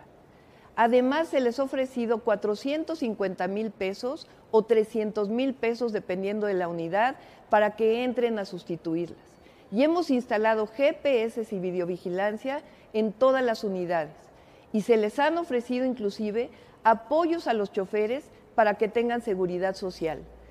Además, les hemos condonado pagos por trámites anuales para entrar a su regularización. ¿Qué se les ha pedido a cambio a ellos? Poner en orden la cromática, no usar vidrios polarizados, mantener en buen estado sus unidades, seguros vigentes, que los choferes tomen capacitación y estén incorporados a un padrón único, que trabajen uniformados y no viajen con acompañantes, que moderen la velocidad y manejen de manera responsable para la seguridad de los usuarios incluir la tarjeta de movilidad integrada ya en todas las unidades. La ciudadanía no me dejará mentir y me dará la razón. Ellos no han cumplido. Se trata de poner en orden el transporte concesionado en la ciudad. Es verdad, la tarifa de la ciudad es la más baja de todo el país, pero se les han dado apoyos como en ningún otro lado y no se han puesto en orden. No hay justificación para el paro que están llevando. Rechazamos el aumento excesivo que están solicitando. Cualquier demanda de aumento debe estar asociada al cumplimiento estricto de un mejor servicio de transporte público para la ciudadanía. La mesa de diálogo está abierta, pero debe haber un compromiso para mejorar el transporte público de la ciudad. Voy a estar al pendiente e informándoles. Bueno, pues así están las cosas, Adriana, movidito todo esto. Y bueno, pues tendremos. ¿Hay alguna otra cosa, Adriana? No, estaremos pendientes de estas negociaciones, bueno, estas pláticas, porque ambas partes han dicho que están dispuestos a, sentarse a negociar. Lo importante es que en este mensaje la jefa de gobierno hace o informa de algunos apoyos que se han dado a estos transportistas y también menciona que no han cumplido con algunas de las cosas que se habían establecido en mesas anteriores. Vamos a estar al pendiente de esta información y ya estamos aquí puestísimos con la mesa de seguridad pública. Órale, Adriana, regresamos en un rato más. Muchas gracias, hasta luego. Bien, pues son las dos de la tarde con cuatro minutos. Nos hemos pasado unos minutitos. Pido a mis compañeros de la mesa de seguridad que disculpen, pero hoy ha sido un día complicado en cuestión de conexiones técnicas. Eh, no funcionó el Internet en algunos casos. Bueno, de todo hemos tenido, pero ya estamos aquí listos y doy la bienvenida a esta mesa Ah, perdón, perdón, perdón. Voy primero que nada, voy a despedir a quienes nos están siguiendo a través de Facebook. Les pedimos que se conecten a través de YouTube a partir de este momento. Lo hacemos para evitar que en Facebook pueda haber algún problema por eh, los temas que con cuidado, profundidad, seriedad eh, abordan nuestros compañeros pero que luego en la dinámica de algunas redes sociales, específicamente Facebook, mm, no pueden provocar problemas en, en, en, en esos ámbitos. Así es que gracias y los esperamos en YouTube. Adelante. Bien, bien, pues estamos ya listos. Así es que doy la bienvenida a mis compañeros que está ahí ya. José Reveles, Pepe, buenas tardes. Muy buenas tardes, Julio, eh, a toda la mesa. Eh, un gusto estar con ustedes. Gracias, igualmente. Ricardo Ravelo, buenas tardes. Hola, Julio, buenas tardes. Eh, como siempre, un gusto estar aquí contigo en la mesa. Saludo a Pepe Rebeles y a Víctor y al público que nos está sintonizando. Gracias. Víctor Ronquillo, buenas tardes. One size fits all seemed like a good idea for clothes. Nice dress. Uh, it's a it's a t-shirt. Until you tried it on.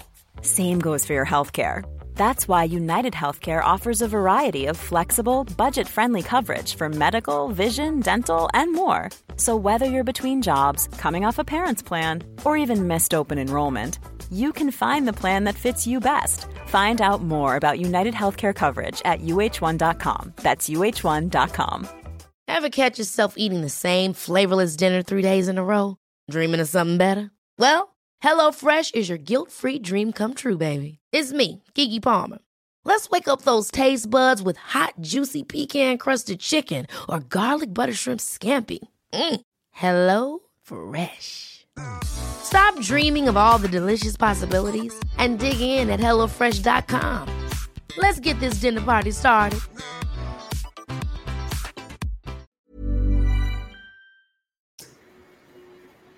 Hola, ¿qué tal? Pues saludo con mucho cariño a Pepe Reveles maestro, como he dicho mío, en muchos sentidos, a mi colega Ricardo Ravelo y a ti, Julio, como siempre, y al público que nos escucha. Gracias. Hoy por motivo de un viaje aéreo en el cual tal, vez todavía venga eh, nuestra compañera Guadalupe Correa Cabrera, no pudo estar con nosotros, le enviamos un saludo y el deseo de que tenga un buen aterrizaje y una buena estancia hacia donde se dirige. Eh, Pepe Reveles, Pepe, ¿Cómo ves el caso de Tamaulipas, los coletazos que está dando cabeza de vaca, las acusaciones eh, contra algunos personajes, presidentes municipales, líderes sindicales? ¿Cómo ves Tamaulipas rumbo a la elección de este domingo? Reveles, por favor. Eh, muy buenas tardes. Parece que esta decisión última de la Suprema Corte le dio un pequeño respiro en el sentido de que no va a estar presionado el día de la elección. Eh, quién sabe qué vaya a pasar después, el pronóstico es reservado. Yo siento que eh, va a librar estas acusaciones tan terribles, particularmente la que tiene que ver con, con el desafuero, eh, y quedarán, se irán a, largo plazo las relativas a delincuencia organizada, lavado de dinero, etcétera.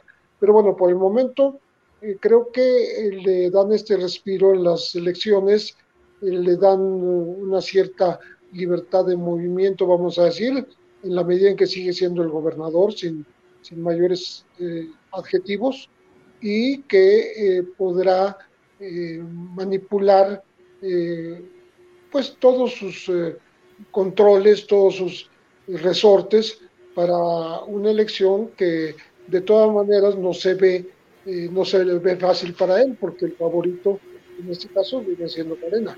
Entonces creo que sí la Suprema Corte le dio una buena noticia momentánea, pero que tres, cuatro días después de la elección, podrá cambiar eh, de, giro.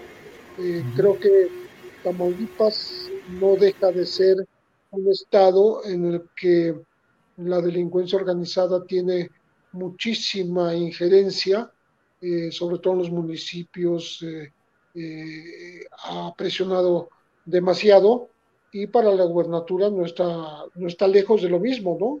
Entonces, creo que va, va a tener una mala noticia electoral este actual gobierno del Partido Acción Nacional y eh, el pronóstico es reservado eh, a partir del, de, la, de la siguiente semana.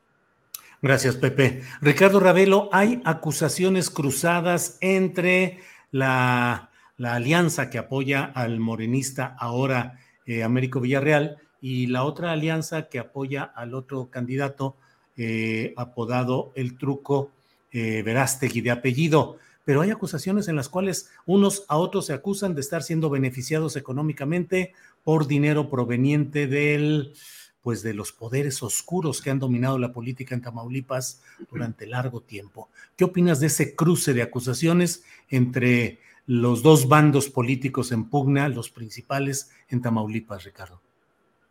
Mira, es un tema bastante polémico, primero que nada porque Tamaulipas tiene una larga historia en la que, digamos, el crimen organizado eh, ha financiado a los candidatos a, gobernador, alcaldes, diputados, desde hace mucho tiempo. Eh, esto a, mí me, pinta un panorama en el que no descarto que después de esta elección eh, gane quien gane en Tamaulipas, evidentemente coincido con lo que dice Pepe Rebeles. Parece que el camino está bastante, bastante amplio para que Morena pueda eh, triunfar el domingo y gane la gubernatura. Pero seguramente más adelante vamos a tener este, un nuevo expediente, un nuevo expediente criminal eh, que, se va que se va a desprender de toda esta situación de financiamientos oscuros que, como lo dije hace un momento, ha caracterizado los procesos electorales en Tamaulipas desde hace muchos años. Por lo menos desde Cavazos Lerma a la fecha, este, casi todos los exgobernadores de Tamaulipas han terminado eh, con juicios. Eh, obviamente hay dos encarcelados y expedientes abiertos en Estados Unidos. Estas acusaciones entre los candidatos panistas, priistas y Morena eh, más allá de que pueda ser una cuestión propia de la rijosidad electoral que, se presenta en estas, en estas contiendas, puede tener un fondo muy importante que seguramente lo vamos a conocer eh, pronto respecto de quiénes realmente financiaron las campañas, qué grupo criminal financió las campañas en, Tamaulipas. Y obviamente me atrevo a decir que aquí no se salva nadie. El dinero sucio eh, llega por todas partes eh, movido por empresas, por particulares, etcétera. De tal manera que, bueno, queda más que claro que ninguna autoridad, eh, digamos, judicial, eh, de procuración de justicia y menos la electoral, tiene capacidad de impedir que el dinero del crimen fluya en las campañas. son acusaciones muy serias, pero evidentemente el panorama nunca ha sido distinto en otros tiempos siempre ha estado presente este, este ingrediente del crimen organizado y no descarto tampoco que, pueda ser un, instrumento de mucho peso el domingo 5 de junio, no solamente en Tamaulipas, sino en otros estados donde finalmente eh, tiene un peso específico la, la criminalidad, porque obviamente la representan lamentablemente los propios políticos. El corazón del crimen organizado es el gobierno de Tamaulipas. Finalmente es lo que ha permitido impunidad, financiamiento sucio, eh, manejos de negocios turbios, de tal suerte que, bueno, pues eh, creo que evidentemente esta decisión que tomó la Corte le da un, respiro a cabeza de baja. Probablemente la libre, eh, como dijo Pepe, pero falta ver qué va a pasar en Estados Unidos con el expediente que tiene abierto allá por los mismos delitos, ¿no? que es lavado de dinero, financiamiento, del crimen organizado, porque hay que decir que a cabeza de vaca lo ha financiado el crimen desde que, desde que fue alcalde de, Matamoros, de Reynosa creo, algo así. Eh, hay antecedentes en el expediente estadounidense que integró la DEA de cómo el cártel de los Zetas le pagó la campaña eh, por instrucciones de Tomás Yarrington. ¿no? Hay un amplio testimonio que da cuenta de eso. Yo creo que después de la elección, gane quien gane, vamos a conocer muchísimo de, quién va a gobernar Tamaulipas eh, y sobre todo del el asunto del el destino de Cabeza de Vaca. Eh, ¿Qué va a pasar con Cabeza de Vaca? Va a la cárcel, ya no le falta mucho para dejar el cargo, eh, va a la cárcel o finalmente lo dejan en libertad, le limpian el expediente, en fin, no sé, ahí huele a negociación, probablemente le van a amarrar las manos para que no, no haya aparentemente fraudes pero sin duda que, va a ser un capítulo todavía bastante largo que vamos a ver. Gracias, Ricardo. Eh, Víctor Ronquillo, ¿qué opinas sobre lo que sucede en Tamaulipas, donde desde mi punto de vista, pues va a ser la elección más complicada en términos no electorales? Todo apunta a que Américo Villarreal tiene toda la ventaja según los, todos los eh, estudios de opinión, pero falta el operativo y falta la eventual participación de los grupos que han influido en la política de Tamaulipas durante largas décadas y que operan pues desde esa oscuridad o desde esos negocios que bien sabemos. ¿Qué opinas, Víctor Ronquillo? Bueno, yo creo que hay que tomar en cuenta varias cosas y cito yo algunos elementos que me parece que hay que poner sobre la mesa, ¿no? Uno de ellos es que sin duda esta elección sí puede considerarse una elección de alto riesgo, ¿no? No hay duda de que lo que ha acontecido eh, previo a los comicios ha sido una situación que cada vez se ha vuelto más tensa, ¿no? El secretario de Gobernación decía que en esta elección no hay focos rojos. A mí me parece que en, en Tamaulipas vivimos una elección con altísimo riesgo de la posibilidad de generación de diferentes expresiones de la violencia, ¿no? Son 20 puntos la diferencia entre Américo Villarreal y García Cabeza de Vaca, según las encuestas. A mí me parece que la única alternativa que tiene García Cabeza de Vaca para ah, mantener eh, la hegemonía de su proyecto, que es un proyecto singularmente corrupto, un imperio económico logrado a través del lavado de dinero, del uso faccioso del poder político y curiosamente no es eh, un imperio en donde eh, esté, por lo menos de acuerdo a las acusaciones y a lo que conocemos públicamente, más allá de diferentes eh, pues informaciones periodísticas que no, que no aportan pruebas sustanciales, eh, no, no sabemos de sus nexos, no hay denuncias formales de sus nexos, de los nexos de García Cabeza de Vaca con el crimen organizado. Lo que sí hay, y en eso estriba la acusación formulada por la Fiscalía General de la República, pues es evidencia del delito de lavado de dinero y el, el, tema de la delincuencia organizada en el manejo de recursos financieros con su propia familia como actores importantes, ¿no? En ese sentido, me parece que la única alternativa que tiene García Cabeza de Vaca es llevar al extremo de, eh, pues ojalá que no sea así, pero puede ocurrir de la violencia estas elecciones, ¿no? más allá de lo que puede ocurrir después del domingo, en donde sin duda pues, el triunfo de Américo Villarreal será, será claro, a mí me lo parece, a pesar de que haya estos intentos. Más allá de ello, a mí me parece que lo que tenemos que hacer es exigir que no exista, como lo señalaba Ricardo Ravelo, eh, eh, la sospecha, ¿no?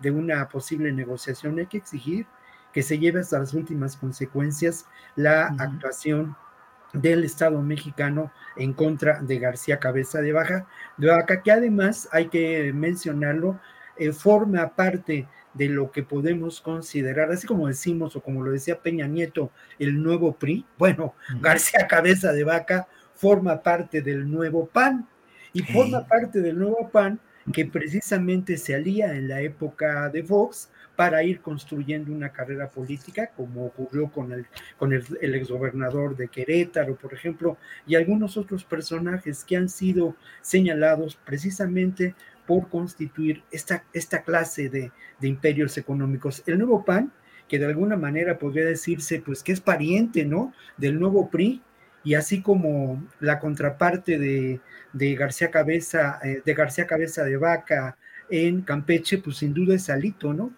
Un personaje que tiene características muy, muy similares y que son de alguna manera, pues, ¿cómo llamarlo, no? Frutos podridos del sistema político mexicano, Julio.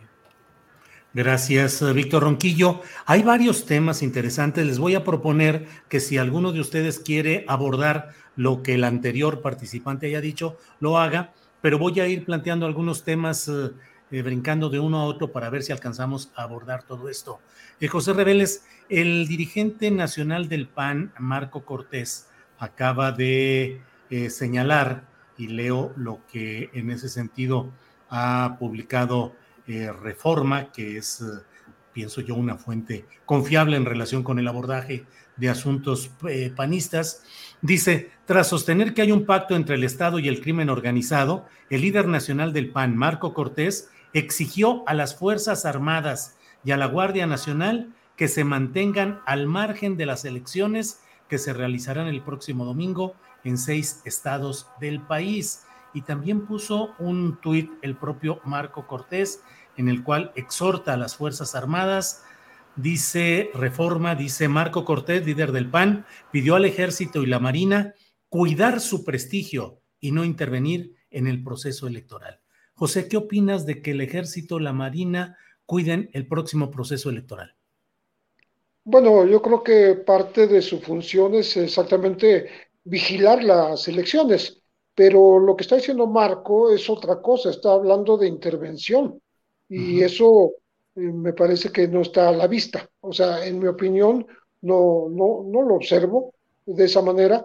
Eh, sí es un eh, es una elección que poco se ha mencionado el papel de la delincuencia organizada, pero obviamente está ahí. Si hablamos de Durango, también, si hablamos de Aguascalientes, en donde está sumamente caliente eh, ese estado, como San Luis Potosí, que poco se habla de ellos, pero que han sido escenario de, de crímenes colectivos bastante agresivos y que han eh, puesto pues en alerta a los propios gobiernos estatales, ¿no? Eh, Hidalgo eh, ha tenido un repunte de violencia en los, en los últimos meses, ¿no? me parece que Quintana Roo no pierde esa, esa característica de, incursión violenta de diversos cárteles que atacan incluso a personajes extranjeros eh, y ha habido tiroteos a la luz del día en, en hoteles de, cierta relevancia. Entonces, lo que quiero decir con esto es que eh, la, la, vigilancia de las Fuerzas Armadas, eh, tanto Guardia Nacional como Ejército y Marina, tiene que estar este, presente o sea, no tiene por qué hacerse a un lado y eh, no, no veo yo, repito, como una intervención, una injerencia pues en, en, las urnas.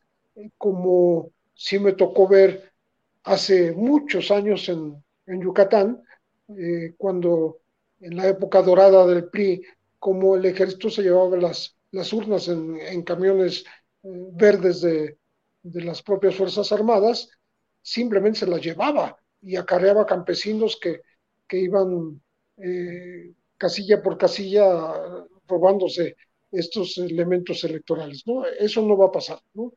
creo yo que tiene que estar en la posible contención de actos violentos. Tampoco veo que estén amenazando con actos violentos. Lo que veo sí es la injerencia de dineros mm, de la delincuencia organizada para eh, pues eh, apoyar a, ciertos candidatos porque estamos hablando de lugares con presencia del crimen organizado. Durango, pues no se puede negar eh, la, presencia del cártel de Sinaloa, eh, mismo que se disputa con el del Golfo y, el del Oeste allá en, Tamaulipas, eh, como hay presencia, lo acabo de mencionar, en, Cancún y en Hidalgo. Entonces, el peligro no es de violencia, repito, sino de intromisión de dineros eh, de, ilícitos y de, eh, del poder del, narco, porque eh, curiosamente lo que están buscando es influir en las decisiones de gobierno, sobre todo municipales. Sabemos que son elecciones de, gobierno, pero de gobiernos estatales, pero no se puede eliminar la influencia de, los municipios, ¿no? Creo que la cabeza de proceso más reciente eh, habla de, esto que estoy mencionando, diciendo la narcopolítica se expande, hablando de todo el país. Entonces, este, no es más que un previo anuncio de lo que puede pasar el año que entra eh, pues con el Estado de México y con Coahuila, ¿no? En donde se, se va a jugar la supervivencia del PRI.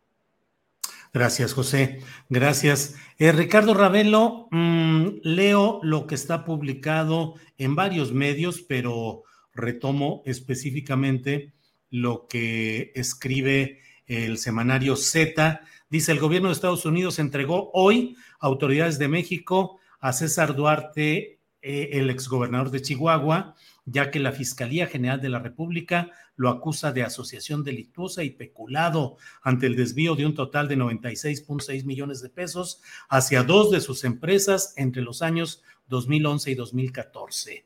Ricardo, entrevisté hace días, el martes, si no me equivoco, a los compañeros eh, periodistas que escribieron este caso Viuda Negra, que en esencia se refiere a la operación Zafiro y a otras operaciones en las que hubo un eh, saqueo del dinero público para fines electorales de campañas peristas y de corrupción.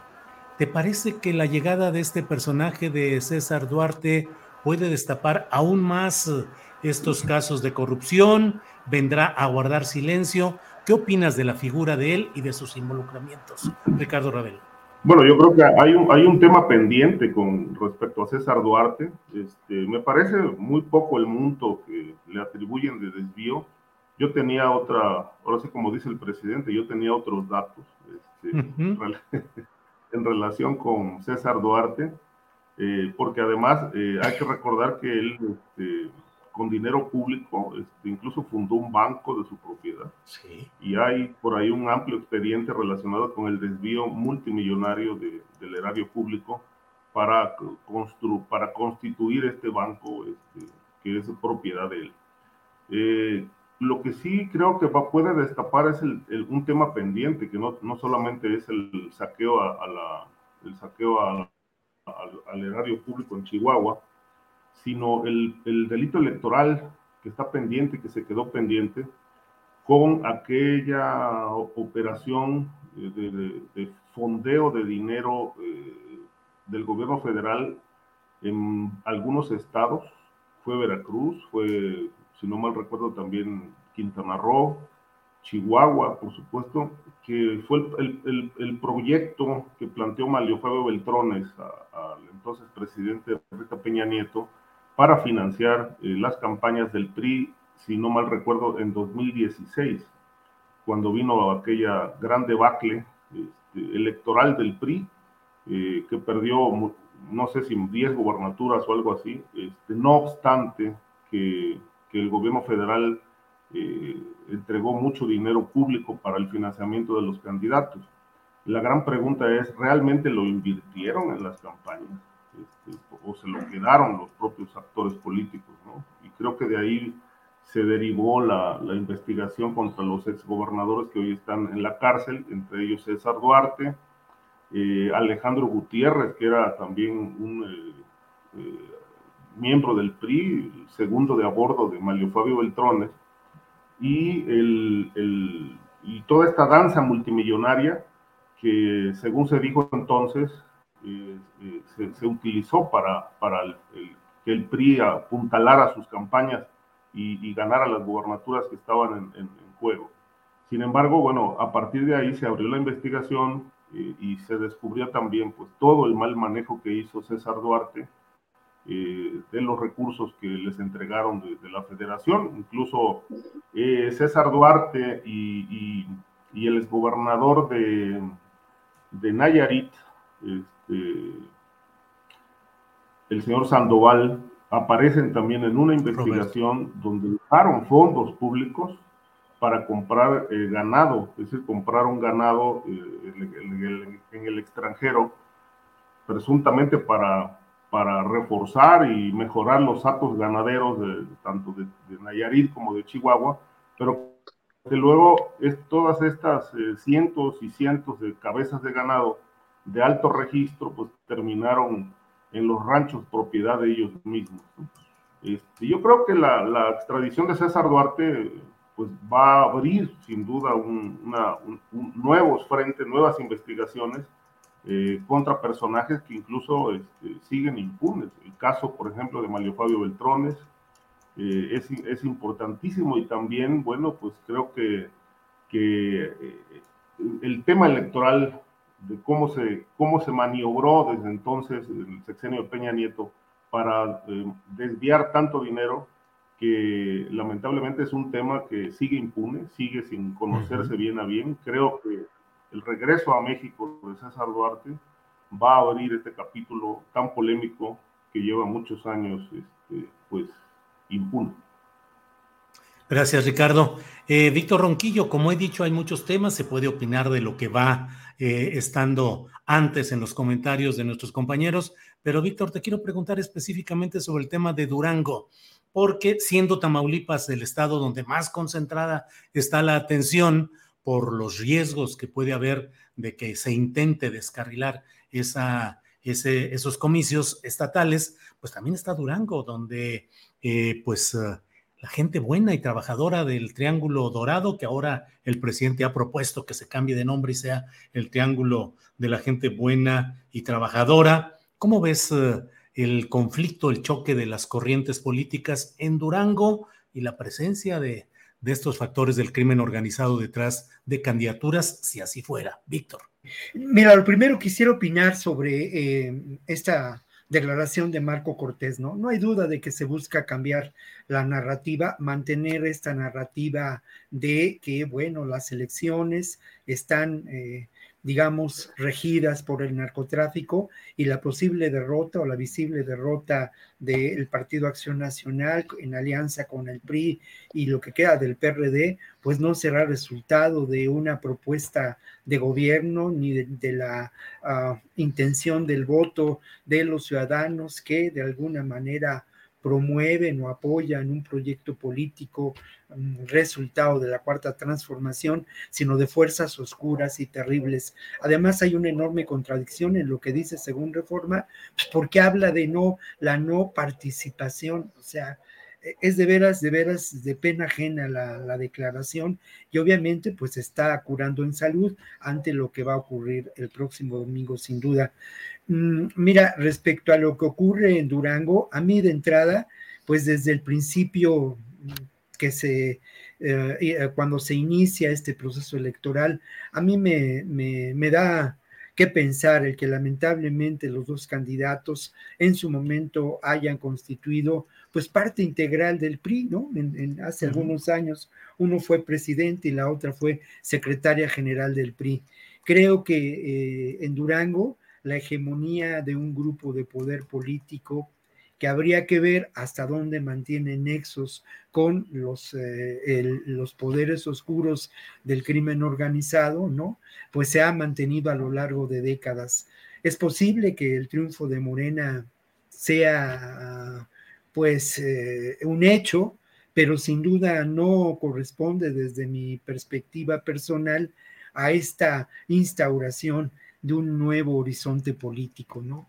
Creo lamentablemente que también hay que tomar en cuenta que sin duda la presencia del crimen organizado en el llamado Triángulo Dorado es un hecho y el cártel de Sinaloa mantiene eh, un control territorial y no un control territorial eh, evidente, ¿no? En las principales ciudades de Durango, sino sobre todo en aquellos municipios apartados donde se sigue cultivando amapola, donde se sigue cultivando eh, marihuana y en donde lamentablemente, seguramente, seguramente existen laboratorios eh, clandestinos para la fabricación de, de drogas sintéticas como el fentanilo, ¿no? Entonces creo que todo esto sí eh, me parece que hay que tomarlo en cuenta y habrá que también hacer una diferencia entre lo que ocurre en los diferentes estados, ¿no?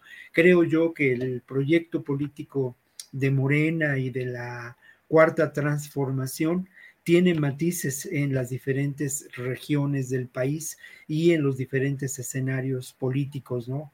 Puede ser muy interesante y puede tener visos de, un proyecto político sólido en Oaxaca, no sé hasta dónde en, Quintana Roo. Eh, en Hidalgo es, es, es, muy estimulante que eh, eh, después de una hegemonía del PRI a lo largo de pues, la historia de este país o la historia reciente de este país, por primera vez parezca que parece que va a ganar un candidato de oposición en ese estado y que ese candidato pues representa de alguna manera a este proyecto político. Pero insisto mucho en mis dudas respecto a, a, Durango y Quintana Roo, Julio. Bien. Perdón, bien, Víctor, muchas gracias. ¿Qué te digo? Nos agarran aquí de repente sí. las prisas. Perdón, y no corté. ¿Sabes qué? Que siempre anuncio un poquito que ya voy a cortar el rollo y ahora no lo anuncié, Julio. Una disculpa. ¿eh? No, no, no. Ahora sí que como los actores, no te había haber dado pie en ese momento. ahí vamos caminando, ahí vamos caminando. José Reveles, aunque mm, la atención va a estar concentrada este domingo en estas seis elecciones de las que estamos hablando, bueno, también viene otro tema inmediato que son las elecciones de 2023 y específicamente el Estado de México, eh, donde pues pareciera y dentro de eh, las propuestas que nos han hecho de temas que podemos comentar, nos dicen Estado de México, tierra sitiada por el crimen, donde hay tantos, tantos grupos de interés que han generado una convivencia muy difícil. ¿Qué opinas del Estado de México y de la eventualidad pues de una lucha política electoral difícil para el año que entra, José Reveles. Bueno, bastante difícil porque ya los antecedentes marcan eh, las tendencias, ¿no? Hay, hay tres presidentes municipales asesinados ahí en la parte sur del Estado de México, eh, como eh, en Tejupilco, en Sultepec se han dado desplantes muy pues eh, como, como retadores por parte de la delincuencia organizada, ¿no? Cómo hay desplazados, cómo está la, disputa entre los grupos eh, que quieren la hegemonía en, esta zona este, muy importante, eh, que, pues que, que tiene, ha tenido presencia tanto de los Zetas como, como de la familia michoacana, y que ahora eh, se anuncia eh, que va a haber una embestida fuerte por parte del cártel Jalisco Nueva Generación. Eh, estamos hablando de todo lo que es Tlatlaya, Luvianos, Tejupilco, Iztapan de la Sal, Temascaltepec, Zacualpan, Tonatico, toda esta zona que además del Valle de México, ¿no? Porque el Valle, perdón, el Valle de Toluca, quise decir, el Valle de Toluca, porque es donde se están em, viendo estos desplantes de la criminalidad organizada, que tiene ya bastante historia en el Estado de México y que obviamente se va a reactivar eh, en, su, en, sus intentos de colocar eh, a los elementos y a los jefes de la seguridad en cada uno de los municipios en donde tienen influencia, por un lado, en donde van a tratar de de comprar a, los candidatos y a los que no se plieguen, pues a liquidarlos o a tosigarlos o a, o a presionarlos para que renuncien a esas candidaturas, como ya se dio en las elecciones anteriores, este, en 2018, y se va a ver también eh, cómo van a tratar de apoderarse de la obra pública, eh, porque eh, parte de la de la nueva actividad en comicios de, la delincuencia organizada es eh, influir para que el dinero que está destinado a obra pública eh, lo, ejecute, eh, lo ejecute justamente el crimen organizado.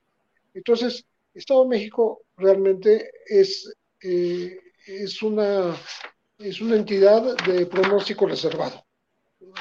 Y si a esto le agregamos la lo que significa el hecho de que el, grupo Atlacomulco y todos sus eh, adláteres eh, no han dejado el poder jamás en, las últimas décadas y, ahora pues se intentará que, que, por lo menos estaba escuchando un, un momento tu entrevista eh, con Ingenio Martínez este, del Estado de México justamente en donde va a haber una disputa por primera vez, eh, digamos, no por primera vez, pero con, con elementos eh, nuevos, vamos a decir, eh, que sí hagan tambalear esa hegemonía de muchas décadas por parte del PRI. creo que va, va, a ser, va a ser un, un, estado en donde se suelten los demonios el, el, año que entra. Desde ahora hay que estar muy atentos creo que eh, no, es, eh, no es despreciable. Eh, no sé por qué si Estados Unidos le pone tanto interés a lo que pasa, por ejemplo, en Tamaulipas, ya está metiéndose en el tema cabeza de vaca, si Estados Unidos está atento a lo que pasa ahí en sus cercanías por el lado de, de Chihuahua, de Durango, del Triángulo Dorado, etcétera, eh, ¿por qué mm, siendo una potencia hegemónica que pretende influir en su vecino del sur, ¿por qué no se ve tan clara esa, esa injerencia en, el Estado de México? No, no que le esté yo pidiendo y reclamando, no digo que me extraña que no haya esa, esa misma actividad este, injerencista, por supuesto, en, el Estado de México, porque eh, todo lo que pasa en la República Mexicana le afecta a los Estados Unidos y no nada más la frontera que le es este, muy cercana, ¿no? Entonces, eh, creo que vamos a ver, ya estamos adelantándonos, pero creo que vamos a ver en el 2023 una disputa bastante, bastante eh, complicada, porque no es nada más electoral, es el poderío de la delincuencia organizada en las cercanías, en los alrededores de la capital del país. Gracias, José. Eh, Ricardo Ravelo, mm, solemos poner la lupa sobre estados en los cuales las expresiones del crimen organizado son muy evidentes y diría yo hasta muy eh, caricaturizadas, o sea, son los típicos hombres eh, de los cárteles y todo esto. En el Estado de México me parece a mí, pero eh, espero tu opinión, que además de esos poderes, hay los poderes de otros grupos, de otras formas de delincuencia organizada, transporteriles, industriales, eh, del asalto constante a los pasajeros en los medios de transporte público, en fin, mucha descomposición. ¿Qué, ¿Cómo ves el 2023 en la elección del Estado de México? ¿Qué poderes crees que van a competir y si acaso podrá romperse la histórica hegemonía priista y de grupos priistas muy consolidados en este Estado de México, Ricardo? Mira, me pareció muy interesante, bastante amplio el planteamiento de, Pepe Rebeles. Yo te, diría aquí algunos datos este, adicionales. Competido, competido, eh, es el, digamos, tradicionalmente se dijo que el Estado de México era el semillero electoral del PRI, este, por su historia, por el número de habitantes, por la hegemonía del grupo Tlacomulco eh, y también porque por la presencia, eh, presencia multiplicada del crimen organizado que ha convertido a ese territorio en, en, un, en, una tierra, en una tierra sin ley, este, con todos estos ingredientes que tú mencionas, el asalto, etcétera. Eh, ahorita que, me, que Pepe eh, daba un panorama eh, en algunos municipios, por ejemplo, lo que es Villa Victoria, Ixtapa de la Sal, Lubianos, la, el municipio de Tlatlaya, Tejupilco, Valle de Bravo. Este, me reportaron hace unos días eh, la presencia fuerte del cártel de la familia michoacana. No es el único que opera ahí, o sea, están los Viagras y casi la mayor parte de los grupos delincuenciales son de Michoacán, con el ingrediente que ya mencionaba Pepe de la posible andanada del cártel de Jalisco para apoderarse de, buena parte del territorio. Pero eh, lo que reportan eh, recientemente es cómo se ha ido agudizando la situación de inseguridad en estos municipios, donde, por ejemplo, eh, la, libertad que tienen los cárteles es, es de tal magnitud que incluso eh, en estos municipios eh, imponen el precio de los productos que la gente consume en carnicerías, mercados, este, tiendas de abarrotes ellos van y, digamos, hablan con los dueños y les dicen que los precios deben de subirse, deben de aumentarse, porque de esa manera ellos garantizan también el, que les pagan el, llamado derecho de piso. Están, eh, se reportaban, por ejemplo, en Lubianos el cierre de, de seis tortillerías del pueblo porque se quedaron sin gas, precisamente porque las dos empresas gaseras este, ya les aumentaron la cuota y han, se han robado pipas de gas este, y hay una escasez de gas y obviamente también les imponen que el gas este, se venda más caro para que la empresa pueda pagarles también el piso a estas organizaciones. Entonces, aquí hay una colusión, una colusión impresionante entre el crimen organizado, autoridades municipales y obviamente las policías.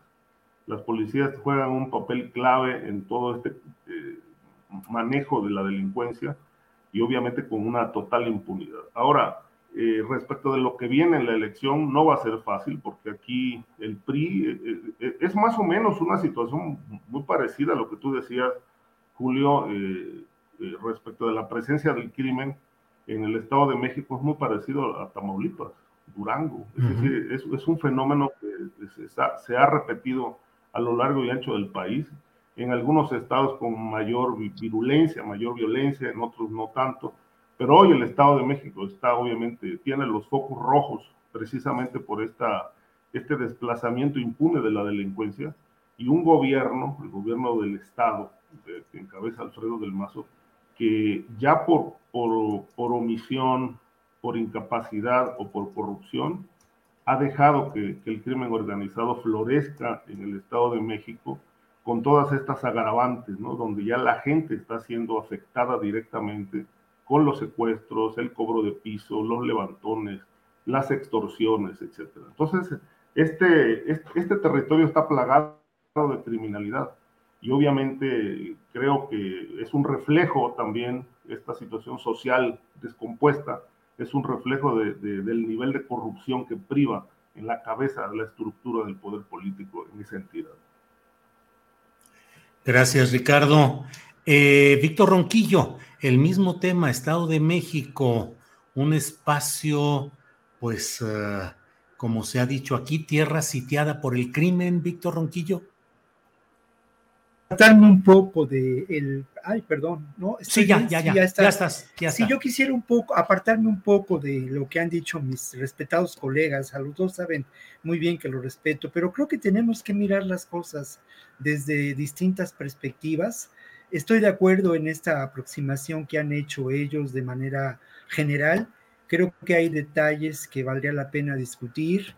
Y la verdad de las cosas es que el Estado de México me parece que lo que presenta es un problema evidente de degradación social.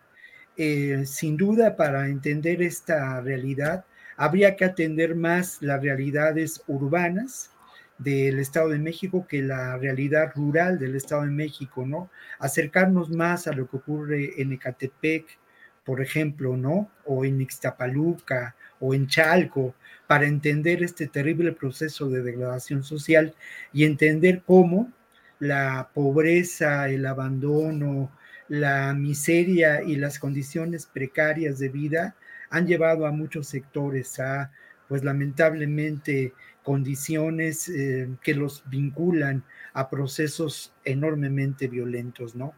Es cierto, eh, puede hablar uno del narcomenudeo en el Estado de México, puede hablar también de eh, los graves delitos vinculados a la eh, delincuencia organizada, sin duda, uno de los mayores índices de delitos perpetrados en el Estado de México es el del robo de automóviles, pero sorprende mucho mm, mirar que más allá de estos delitos, el problema de la degradación social coloca en un alto índice a la violencia familiar, a la violencia intrafamiliar. Y esto creo que nos, nos puede hacer pensar en este tema del terrible efecto de la degradación social y entender lo que pasa en estas ciudades dormitorio, eh, en estas ciudades que también son realidades eh, muy singulares porque tienen que ver con una migración de décadas por parte de sectores muy eh, vulnerables eh, en cuanto a su condición en estos momentos económica, sectores que proceden de ese, de ese México rural, sectores que de alguna manera podríamos considerar pertenecen también a pueblos originarios altamente discriminados y marginados. Con todo esto, lo que quiero decir es que hay que mirar de una manera diferente los efectos de la delincuencia, de la criminalidad, porque es así como podemos, eh, me parece, atenderlos y no solamente vincularlos a estos hechos de, pues, el, la extorsión, la presencia del narco, la historia de los cárteles, que si está el Jalisco Nueva Generación. Creo que, creo que exige ya desde la perspectiva de la realidad una nueva visión de estos problemas, ¿no? Miren, el mayor delito que se cometió el año pasado fue el delito de lesiones en el Estado de México, ¿no? Eh, y curiosamente, este dato también es importante, pero hay que desmenuzarlo. Uno de, de cada cuatro, cuatro delitos que se cometieron el año pasado en el país se cometieron en el Estado de México. Pero curiosamente, estos delitos no tienen que ver con lo que podíamos considerar el crimen organizado, porque la mayoría de esos delitos tienen que ver con estos delitos del fuero común, con el delito de lesiones, con el delito de eh, la violencia intrafamiliar, con el delito de robo a negocio, con el delito de robo automóvil, ¿no? Eh, otro, otro dato que es enormemente preocupante, pues es los 130 casos de eh, feminicidio que ocurrieron el año pasado.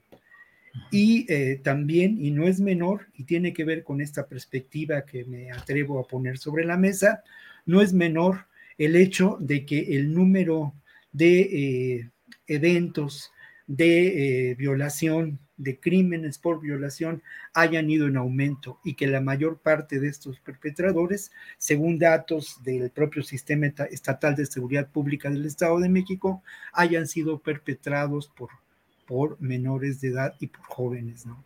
Esto, esto creo que, que, nos tiene que llevar a eso, ¿no? A ampliar la perspectiva y entender que lo que ocurre en el Estado de México no es solamente resultado de la presencia del narcotráfico, sino el resultado de muchos otros factores, ¿no? Y, eh, eh, y que tienen que ver sin duda con una terrible degradación social y una creciente impunidad en los delitos. Bien, Víctor, muchas gracias. Son de las dos de la tarde con 52 minutos. Estamos ya a los postres de esta, de esta transmisión. Así es que los invito a que hagan el comentario postrero que crean conveniente del tema que ustedes deseen. Pepe Reveles, postrecito, por favor. Sí, me gustaría, eh, además de, manifestar que estoy totalmente de acuerdo con lo, que dice Víctor, me, me, parece que hay un otro ingrediente del Estado de México por ser uno de los eh, bastiones del PRI durante tanto tiempo, que hay una enorme concentración de riqueza. Eh, de ahí eh, han salido muchos millonarios, millonarios que han estado pegados a, los gobiernos, porque hay que recordar cómo mm, los grupos del poder económico incluso se dieron el lujo de regalarle un rancho, por ejemplo, a José López Portillo, eh, ahí en, en, Tenancingo, en donde él dijo, confesó, después de renunciar a, a, ese regalo, a esa donación, confesó que le hubiera gustado pasar ahí los últimos días de su existencia, ¿no? Eh, de ese tamaño es la, es la, la, relación entre el poder político y el poder económico. Eh, recordemos nada más la trayectoria de la familia Hank, desde el profesor eh, Carlos Jan González, que decía que un político pobre, pobre era un pobre político, y eh, cuya descendencia también ha manifestado este, expresiones de este tipo, mm, siempre en apego al Partido Revolucionario Institucional y siempre eh, en el crecimiento de sus de su poderío económico. Entonces creo que eh, la concentración de la riqueza eh, es lo que choca muchísimo con esta concentración de millones de personas en situación de carencia eh, económica, como es el caso de dos municipios nada más, para citar Ecatepec y Ciudad de Zagualcoyot. Entonces creo que ese es el otro elemento, ¿no? que ha contribuido a que durante tantas décadas haya habido esta hegemonía priista que esperemos que el año que entra se termine definitivamente. Gracias, eh, eh, José Reveles. A quienes nos siguen en este programa, les recuerdo que terminando esta mesa vamos a entrar con el diputado federal de Morena por Chiapas, Joaquín Cebadúa Alba, quien nos va a hablar acerca de lo que él conoció. Eh, relacionado con Max Kaiser, este personaje que fue funcionario eh, contralor interno, eh, tuvo cargos públicos y bueno, nos va a hablar acerca de los desvíos de millones de pesos en este tema. Ya hablaremos con Joaquín Cebadúa terminando esta mesa. Eh, Ricardo Ravelo, a los postres, tú nos dirás lo que quieras agregar. Por favor, Ricardo. Sí, Julio. hace un momento este, Pepe citó eh, la cabeza de la revista Proceso de esta semana que dice algo así como la narcopolítica en expansión. Eh, en efecto, eh, y no solamente en expansión, sino totalmente impune. Es decir, cada vez nos, nos, encontramos con más casos de personajes que tan pronto llegan al poder, pues terminan enredados en negocios, vínculos con la delincuencia organizada, es un grave problema este, que arrastra eh, los, hombres del poder político desde hace muchos años, ha crecido y, realmente se mantiene esto en expansión, en crecimiento a lo largo y ancho del país, pero con el ingrediente de que priva la impunidad por doquier. Eh, considero que, por ejemplo, en el caso de la inseguridad pública, gran parte del fenómeno que se ha agravado, muchísimo nivel de violencia, tiene que ver con la impunidad. Y la impunidad que mantiene a estos hombres libres en el poder, este, pero además la impunidad que ellos también generan en sus distintos territorios. Y aquí hemos dicho muchísimas veces que, que ahí en, los territorios donde, donde priva la impunidad, pues se convierten en, en verdaderos este, asideros del crimen con todos estos elementos agravantes de muertes, violencia, secuestros, este, que se siguen multiplicando en toda la República Mexicana. Entonces, creo que es un fenómeno que lamentablemente no se está atendiendo por parte de la actual administración y nunca se ha atendido del todo a fondo, eh, siendo una de las causales de la, de la violencia, ¿no? uno de los elementos que detona violencia porque, porque generan impunidad. Entonces, ahora que el, bueno, el presidente ha mencionado muchísimas veces que su gobierno atiende las causas, que no está directamente enfrentando a la delincuencia como lo hicieron otros gobiernos, sino que ahora está atendiendo las causas. Eh, una de las preguntas que valdría la pena hacerle al presidente, ¿y la narcopolítica no es una causa que genera violencia, impunidad y, eh, y ha generado el desastre que vive este país? ¿Por qué no se combate? Creo yo que, que desde la presidencia también se cierran los ojos ante una realidad que es evidente este, para todos. ¿no? lamentablemente sí, como dice la cabeza de proceso, en expansión la narcopolítica y sobre todo en medio de un país que está tratando de apaciguar, pacificar eh, la violencia, creo yo que pues no se logra ni apaciguar el país ni se combate este fenómeno que lamentablemente está creciendo. Bien, gracias eh, Ricardo. Víctor Ronquillo, te toca el postre de postres ya para cerrar este programa. Por favor, Víctor. Bueno, me parece, voy a empezar por ahí y luego voy a ir a otro tema, ¿no? Me parece que esa cabeza es de una enorme simpleza. Creo que no se entienden los procesos, creo que lamentablemente se busca el impacto y el ruido mediático, ¿no? Y creo que no, que no va por ahí la reflexión ni tampoco va el auténtico trabajo periodístico. Pero yo voy a cambiar de canal, sinceramente, ¿no? Y voy a cambiar de canal y voy a dar una buena noticia, porque, mira, hay que insistir en el factor esperanza, en el factor de construcción, de alternativas y salidas. La semana pasada no estuve aquí con ustedes porque estuve realizando un viaje por demás interesante en la zona de los Altos de Chiapas. Un viaje que no tuvo que ver en primera instancia con documentar la violencia, aunque es inevitable, ni tampoco tuvo que ver con documentar la realidad de lo que puede considerarse la, la construcción de la esperanza a través del zapatismo. Pero encontré noticias que a mí me parecen muy alentadoras. Conocí a un grupo de jóvenes que eh, realizaron un video documental una película que ha recibido varios premios, Jóvenes Rotziles de San Andrés Larraiza, que documentan una realidad que no, que es desconocida para muchos de nosotros, ¿no?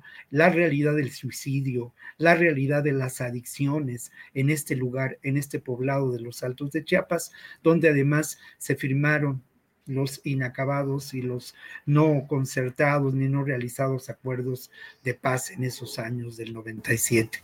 Bueno, el documental se llama Kush Lejal, está dirigido por una compañera alemana, Elke Frank, pero la realización, la participación, la producción, la fotografía es de estos jóvenes. Es una gran noticia que estos jóvenes eh, eh se apropien de las herramientas del cine y construyan esperanza primero para ellos mismos y luego para los suyos.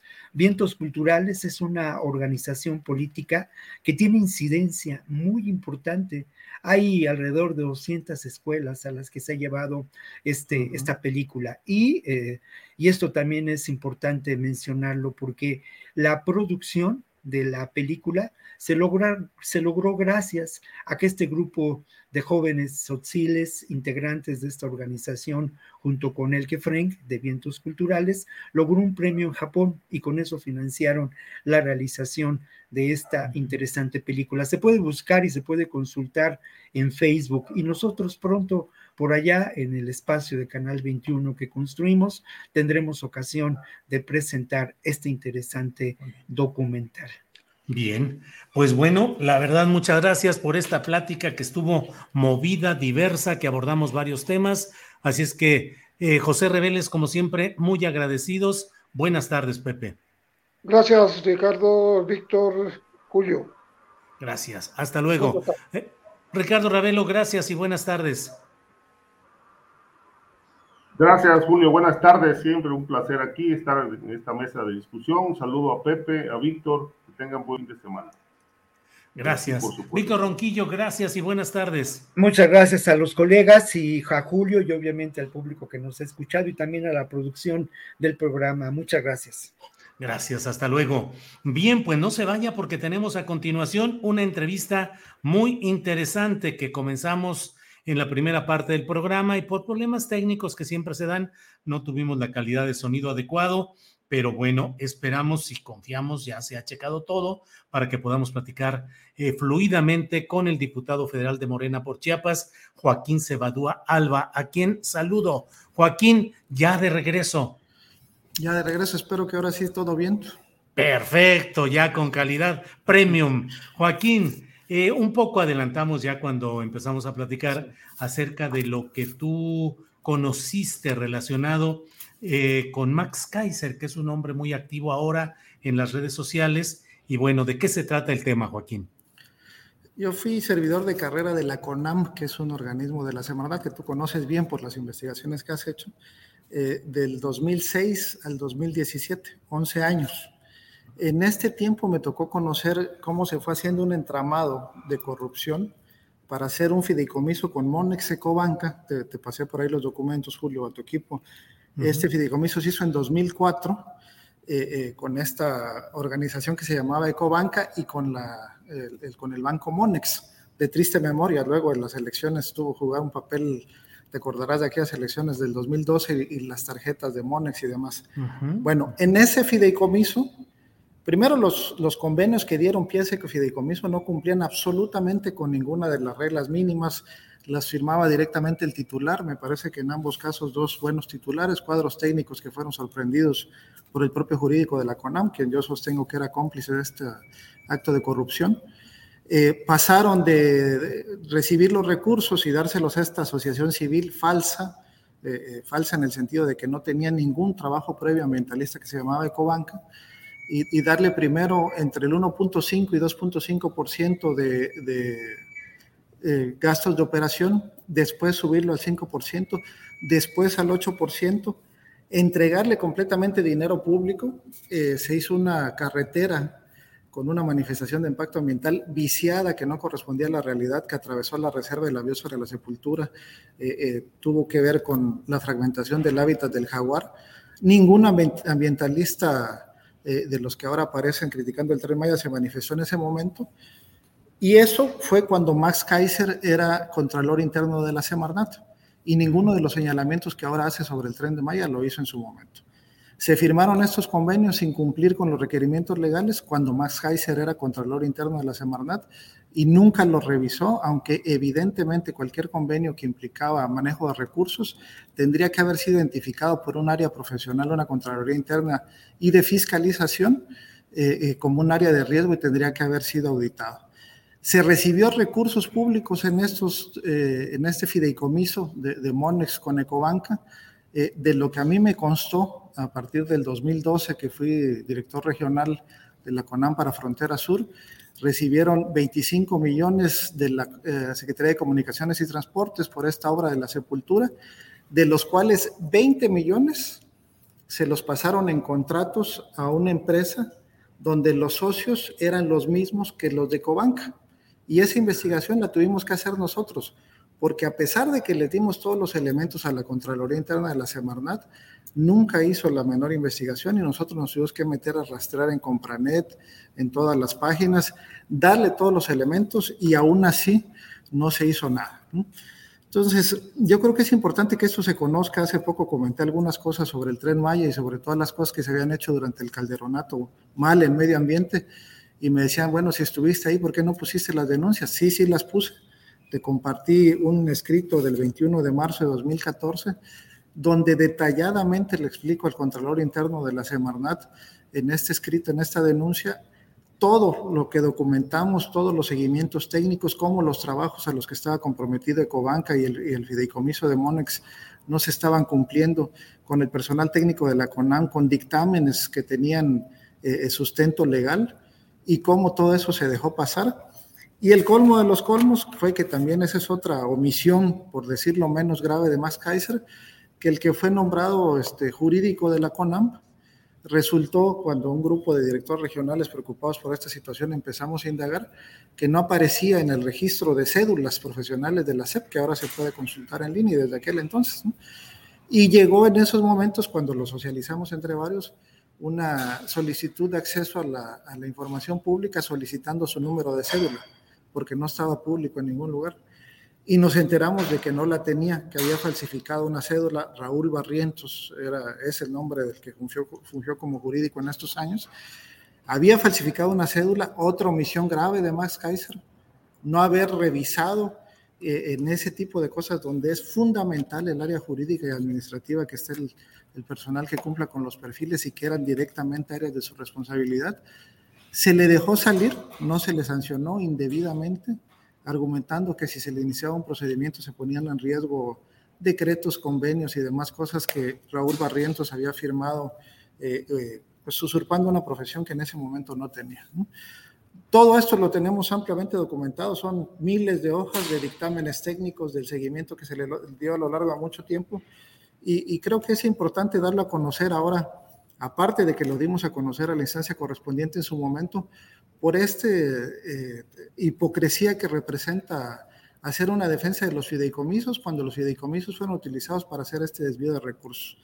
Eh, presentarse como el paladín anticorrupción, cuando menos por omisión, porque no puedo señalar otra cosa, pero cuando menos por omisión como contralor interno de la Semarnat, dejó pasar todo este tipo de cosas, que se firmaran estos convenios de manera indebida, que se destinaran estos recursos de manera indebida a un fideicomiso.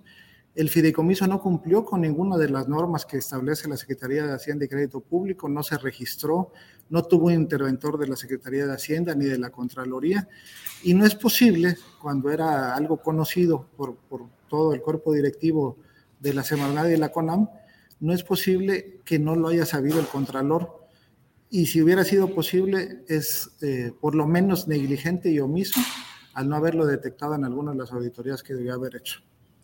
Joaquín, ¿quién era el secretario de, del Medio Ambiente en aquel tiempo? ¿Elvira Quesada? Eh, Elvira Quesada, Juan Rafael Elvira Quesada, sí. Digo, los este, apellidos eran Elvira, Juan Rafael Elvira Quesada, ¿verdad? Elvira Quesada, que era, tenía algún parentesco con Vicente Fox Quesada, uh -huh. eh, hasta, hasta donde recuerdo.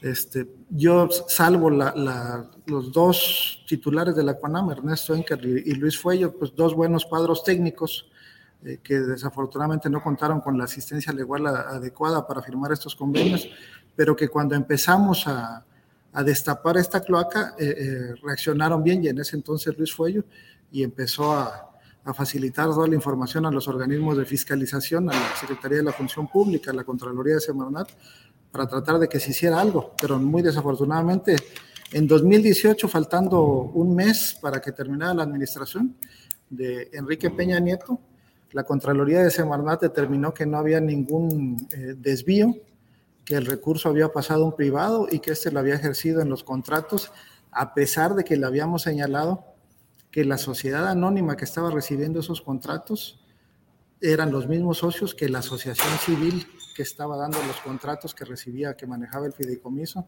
a pesar de que el consejo técnico del que era parte tu servidor no había autorizado ninguna erogación del fideicomiso y de esta manera, como muchos otros temas, le dieron carpetazo en el último mes previo al, al cambio de gobierno. ¿no?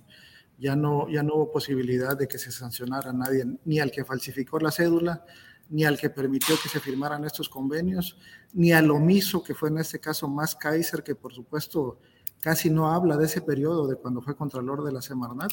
En la página web que tenía hasta hace mucho tiempo ni siquiera la mencionaba. Cuando lo menciona, no menciona los años específicos, así con claridad de qué fecha, qué fecha estuvo como Contralor. Y estoy seguro que si eso lo alcancé a ver yo como, como director regional de, una de nueve regiones de la CONAM, pues en muchas otras áreas de la Semarnat debe haber habido cosas similares. pues este, lo curioso es que el señor presume de, haber eh, eh, eh, presentado importantes avances para la Secretaría de la Función Pública. Y, yo, ahí está un caso completamente documentado, claramente documentado, denunciado en tiempo y forma, que no fue atendido. Joaquín, ¿ha habido alguna referencia mm, formal o informal, oficial o extraoficial por las vías institucionales o en comentarios de Max Kaiser a este tema? No, eh, son de las cosas, te digo, que, evita. Hasta hace poco que tenía su, página web, tenía un área donde decía bio, utilizando este anglicismo, y, ponía el periodo que había estado en la Secretaría de la Función Pública como subsecretario, si mal no recuerdo, pero excluía la parte de, la que había estado como contralor en la Semarnat, por ahí hice alguna captura de pantalla en su momento. Y, en su biografía que está en el INCO lo menciona en un solo renglón, sin establecer eh, ninguna otra circunstancia. Eh, cuando ya estaban esos convenios firmados, ya estaba el fideicomiso con Monex y esta pseudo asociación civil digo, estaba constituida como asociación civil, pero no representaba a las asociaciones civiles ambientalistas que, que estaban trabajando de cerca con la CONAM, no, no tenía ningún elemento previo de trabajo, a diferencia de muchas otras que llevan décadas trabajando. Se constituyó una semana después de iniciada la administración de Vicente Fox. El primer convenio lo firmó en el primer tercio de la administración de Vicente Fox. O sea, para mí tiene todos los ingredientes del modus operandi de esos años, de, del, PAN gobierno, ¿no? O sea, crear las figuras legales, utilizarlas para depositar recursos públicos, sustraerlos del área de escrutinio, pero de todo esto dejando rastro evidente, ¿no? Sustraerlas de las áreas de fiscalización al pasarlo a una supuesta asociación civil, pasarla a una sociedad anónima donde son los mismos socios y desaparecer 20 millones de pesos que para una reserva de la biosfera, en este caso la de la sepultura, después de haberla partido con una autopista que se le fue concesionada a UHL, esta sabrás también que los gobiernos de Calderón y Peña fue la favorita para las autopistas de cuota, ¿no? Rompen la, reserva, le dan la concesión a UHL, se pagan los 20 millones, la SCT, no, no la concesionaria, la SCT paga esos 20 millones de pesos, se depositan en el fideicomiso de Monex Ecobanca y se desaparece. Lo denunciamos, hicimos las visitas en campos, se hicieron los dictámenes, los peritajes, todo, entregamos cientos de fojas, yo tengo una copia de todo eso, porque cuando salí, eh, salí en malos términos, había cambiado ya el perfil técnico de la CONAM, estaba Alejandro del Mazo, eh, hermano menor de la hora eh, gobernador del Estado de México como titular de la CONAM, salí en malos términos y, y dije, pues me llevo una copia de esto, es información pública, para que quede constancia de que hicimos lo que a nosotros nos tocaba, que era informar a nuestros superiores jerárquicos y poner la denuncia en el órgano interno de control de la Semarnat. Pues eh, eh, puntual la, elaboración y la, la, presentación que estás haciendo, Joaquín Cebadúa. Desde luego dejamos aquí estos micrófonos y esta pantalla por si Max Kaiser quiere hacer algún tipo de precisión, de observación, de comentarios sobre este tema, pues que es muy interesante porque, como bien lo dices, Joaquín Cebadúa, hay voces hoy muy intensas que sacan la bandera anticorrupción y que señalan múltiples errores en lo que está sucediendo en el país, pueden hacerlo, desde luego es legítimo, y en algunos de los casos, evidentemente, puede haber irregularidades y zonas oscuras, pero pues ahora sí que, como dicen los argentinos, también tenés tu historia, che, y entonces, bueno, pues ahí hay cosas de este tipo. ¿eh? Y hay una lucha muy importante de asociaciones civiles eh, eh, de décadas en el país que son parte del Consejo Consultivo de la CONAM, que, que, han aportado muchísimo, que han hecho estudios para las áreas protegidas, que tienen personal que captan recursos internacionales y que lo están invirtiendo ahí. Ecobanca no era esto. Ecobanca se formó seis días después de que entró Vicente Fox. Eh, pocos meses después está firmando el primer convenio, cuando había otras alternativas de gente comprobado profesionalismo. Al poco tiempo está firmando el contrato con Monex para hacer el fideicomiso, que era principalmente con recursos públicos, no cumple la normativa y en el tiempo que está Max Kaiser como Contralor Interno de la Semarnat, de manera omisa deja que todo esto siga avanzando hasta que llegue el momento en que tiene una gran cantidad de recursos públicos. No recuerdo ahorita la fecha exacta, tendría que hacer una revisión más a fondo de mis archivos, pero eran alrededor de 150 millones de pesos, de, de la cantidad exacta, perdón, eran alrededor de 150 millones de pesos que recibió el 90% de recursos públicos, porque también había algunas de alguna minera eh, y que se desaparecieron, así literalmente, o sea, no, no, no llegó ni un peso a, las áreas protegidas a las que tenía que invertirse este recurso, ¿no? Y se le dejó pasar, te digo, en algún momento ya se estaban queriendo voltearnos las cosas a nosotros que habíamos denunciado, pero afortunadamente habíamos llevado un proceso muy documentado y eso no fue posible.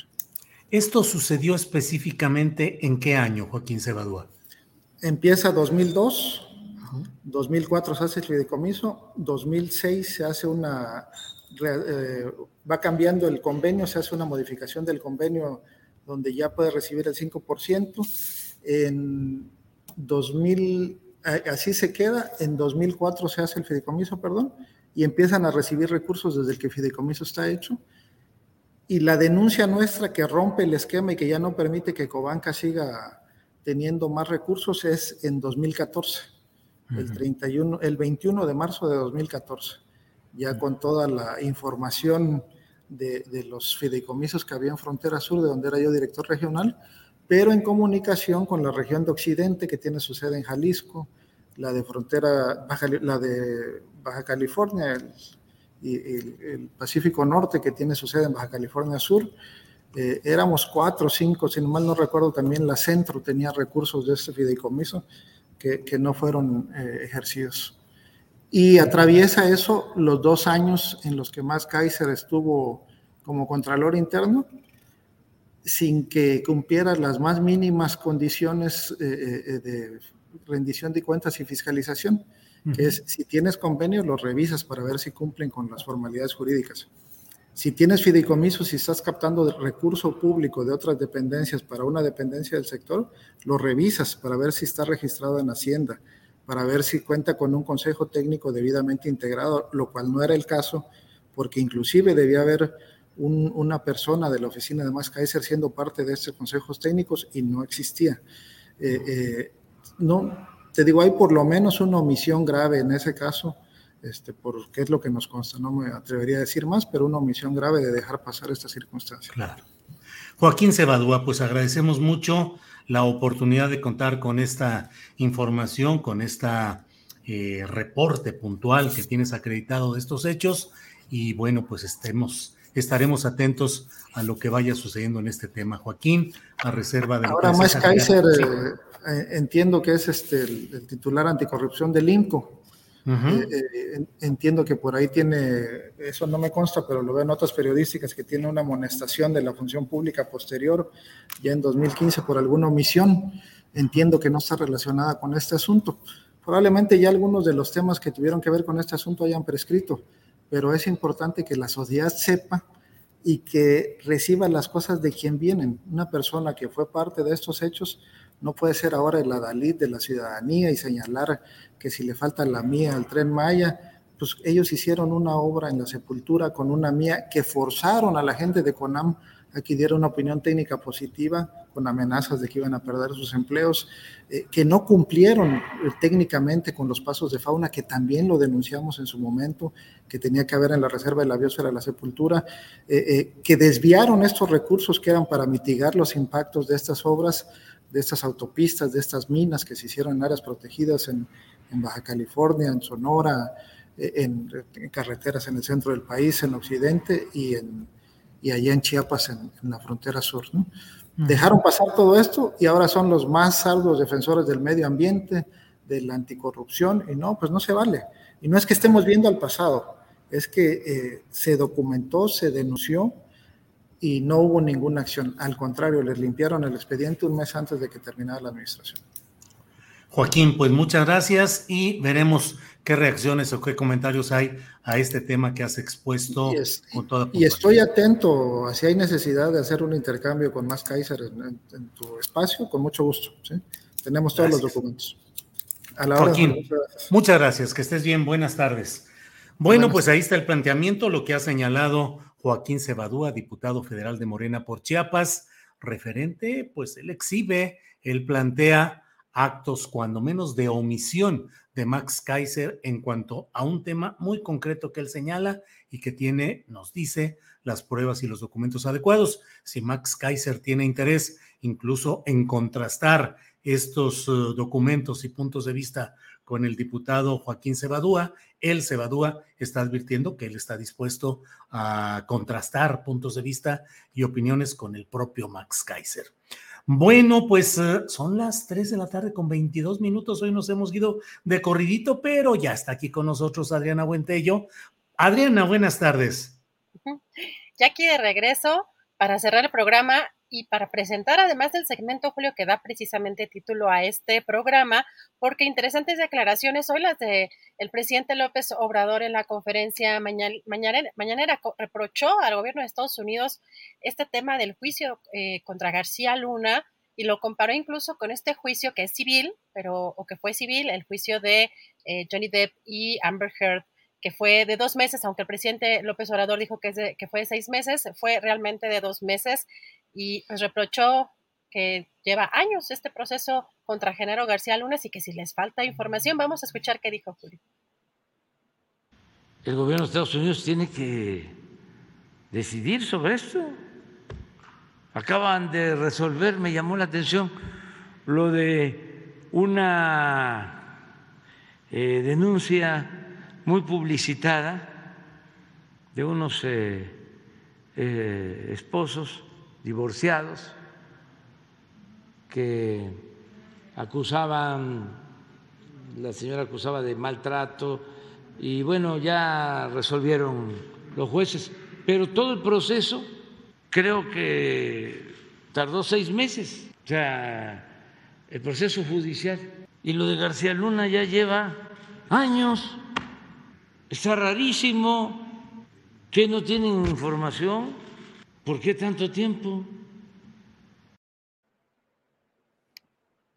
Ahí lo tienes, pues sí. ¿Por qué tanto tiempo? Ha habido, la verdad, una serie de dilaciones, de demoras en este proceso, como lo hemos dicho, por la pandemia, por eh, documentos que no están traducidos oportunamente, porque son muchos los documentos que hay que revisar, por algunas maniobras de los abogados defensores. Pero bueno, ¿cuánto tiempo lleva ya Genaro García Luna ahí en tribunales? Y nomás no avanza Adriana Buentello no avanza y también vamos a ver qué va a pasar con el caso de César Duarte, Julio, porque ya ha extraditado aquí a México, bueno, también la gobernadora de Chihuahua también ya pronunció sus primeras palabras respecto al tema, puso un video en Twitter donde ella celebra esta extradición de César Duarte, el exgobernador de Chihuahua, México.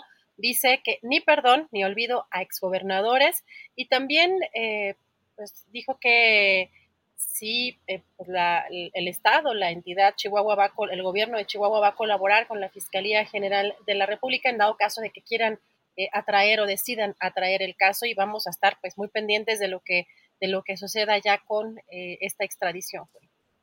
Sí, pues va a estar sabroso el asunto porque recordemos que en Chihuahua ha habido verdaderamente una batalla muy larga, mira, independientemente de la calificación política que le queramos poner a Javier Corral Jurado, eh, que fue gobernador de Chihuahua en nombre de Acción Nacional, independientemente pues de la valoración y calificación que se le quiera poner a su gestión, lo cierto es que durante esa gestión se mantuvo vigente contra viento y marea el proceso de la llamada Operación Zafiro, que efectivamente involucra a Manlio Fabio Beltones, que era presidente nacional del PRI, a Alejandro Gutiérrez, que era el eh, secretario general adjunto del Comité Nacional eh, priista, un empresario coahuilense y que forma parte del entramado, Adriana, de lo que entrevistamos recientemente a nuestros tres compañeros periodistas sobre el libro del caso La Viuda Negra, que es en esencia, pues eh, la muerte de Isaac Gamboa, que fue funcionario, director general en Hacienda, hombre relacionado totalmente dependiente de Luis Videgaray, y que operó, entre otras cosas, ese tema de la Operación Zafiro, que fue el mandar dinero del gobierno federal al gobierno de Chihuahua, 250 y tantos millones de pesos, para que de ahí se cobraran mediante empresas fantasma y a la vez eh, se tuviera el dinero en efectivo para campañas electorales priistas.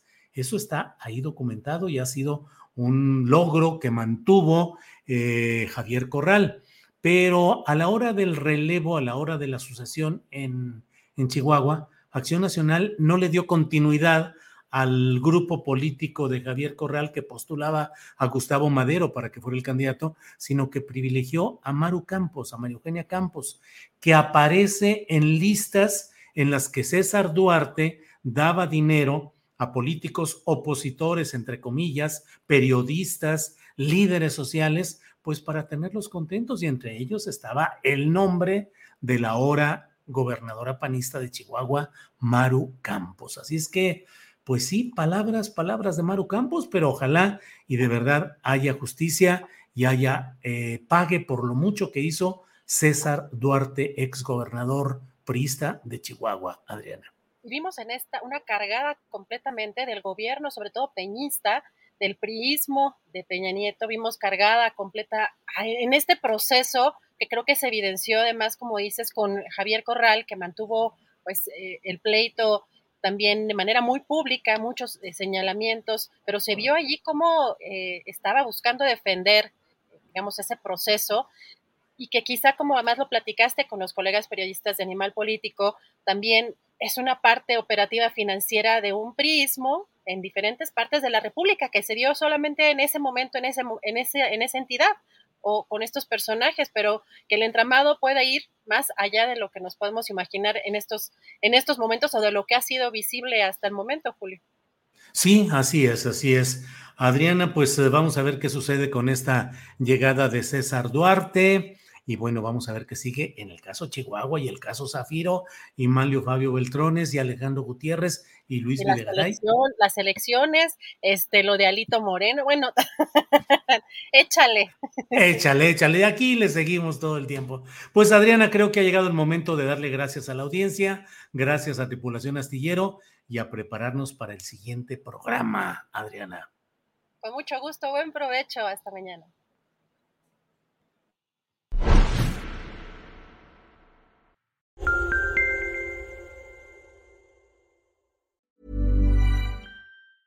Hey, it's Danny Pellegrino from Everything Iconic.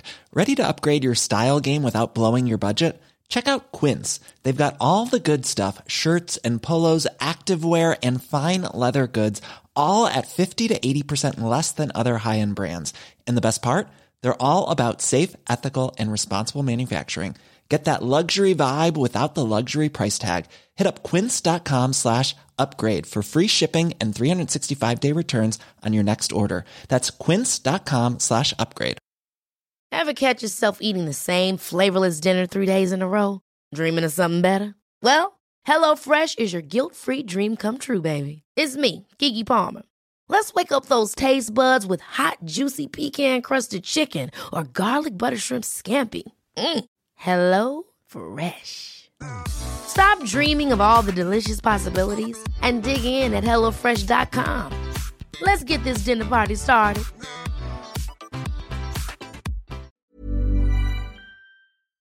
Para que te enteres del próximo noticiero, suscríbete y dale follow en Apple, Spotify, Amazon Music, Google o donde sea que escuches podcast.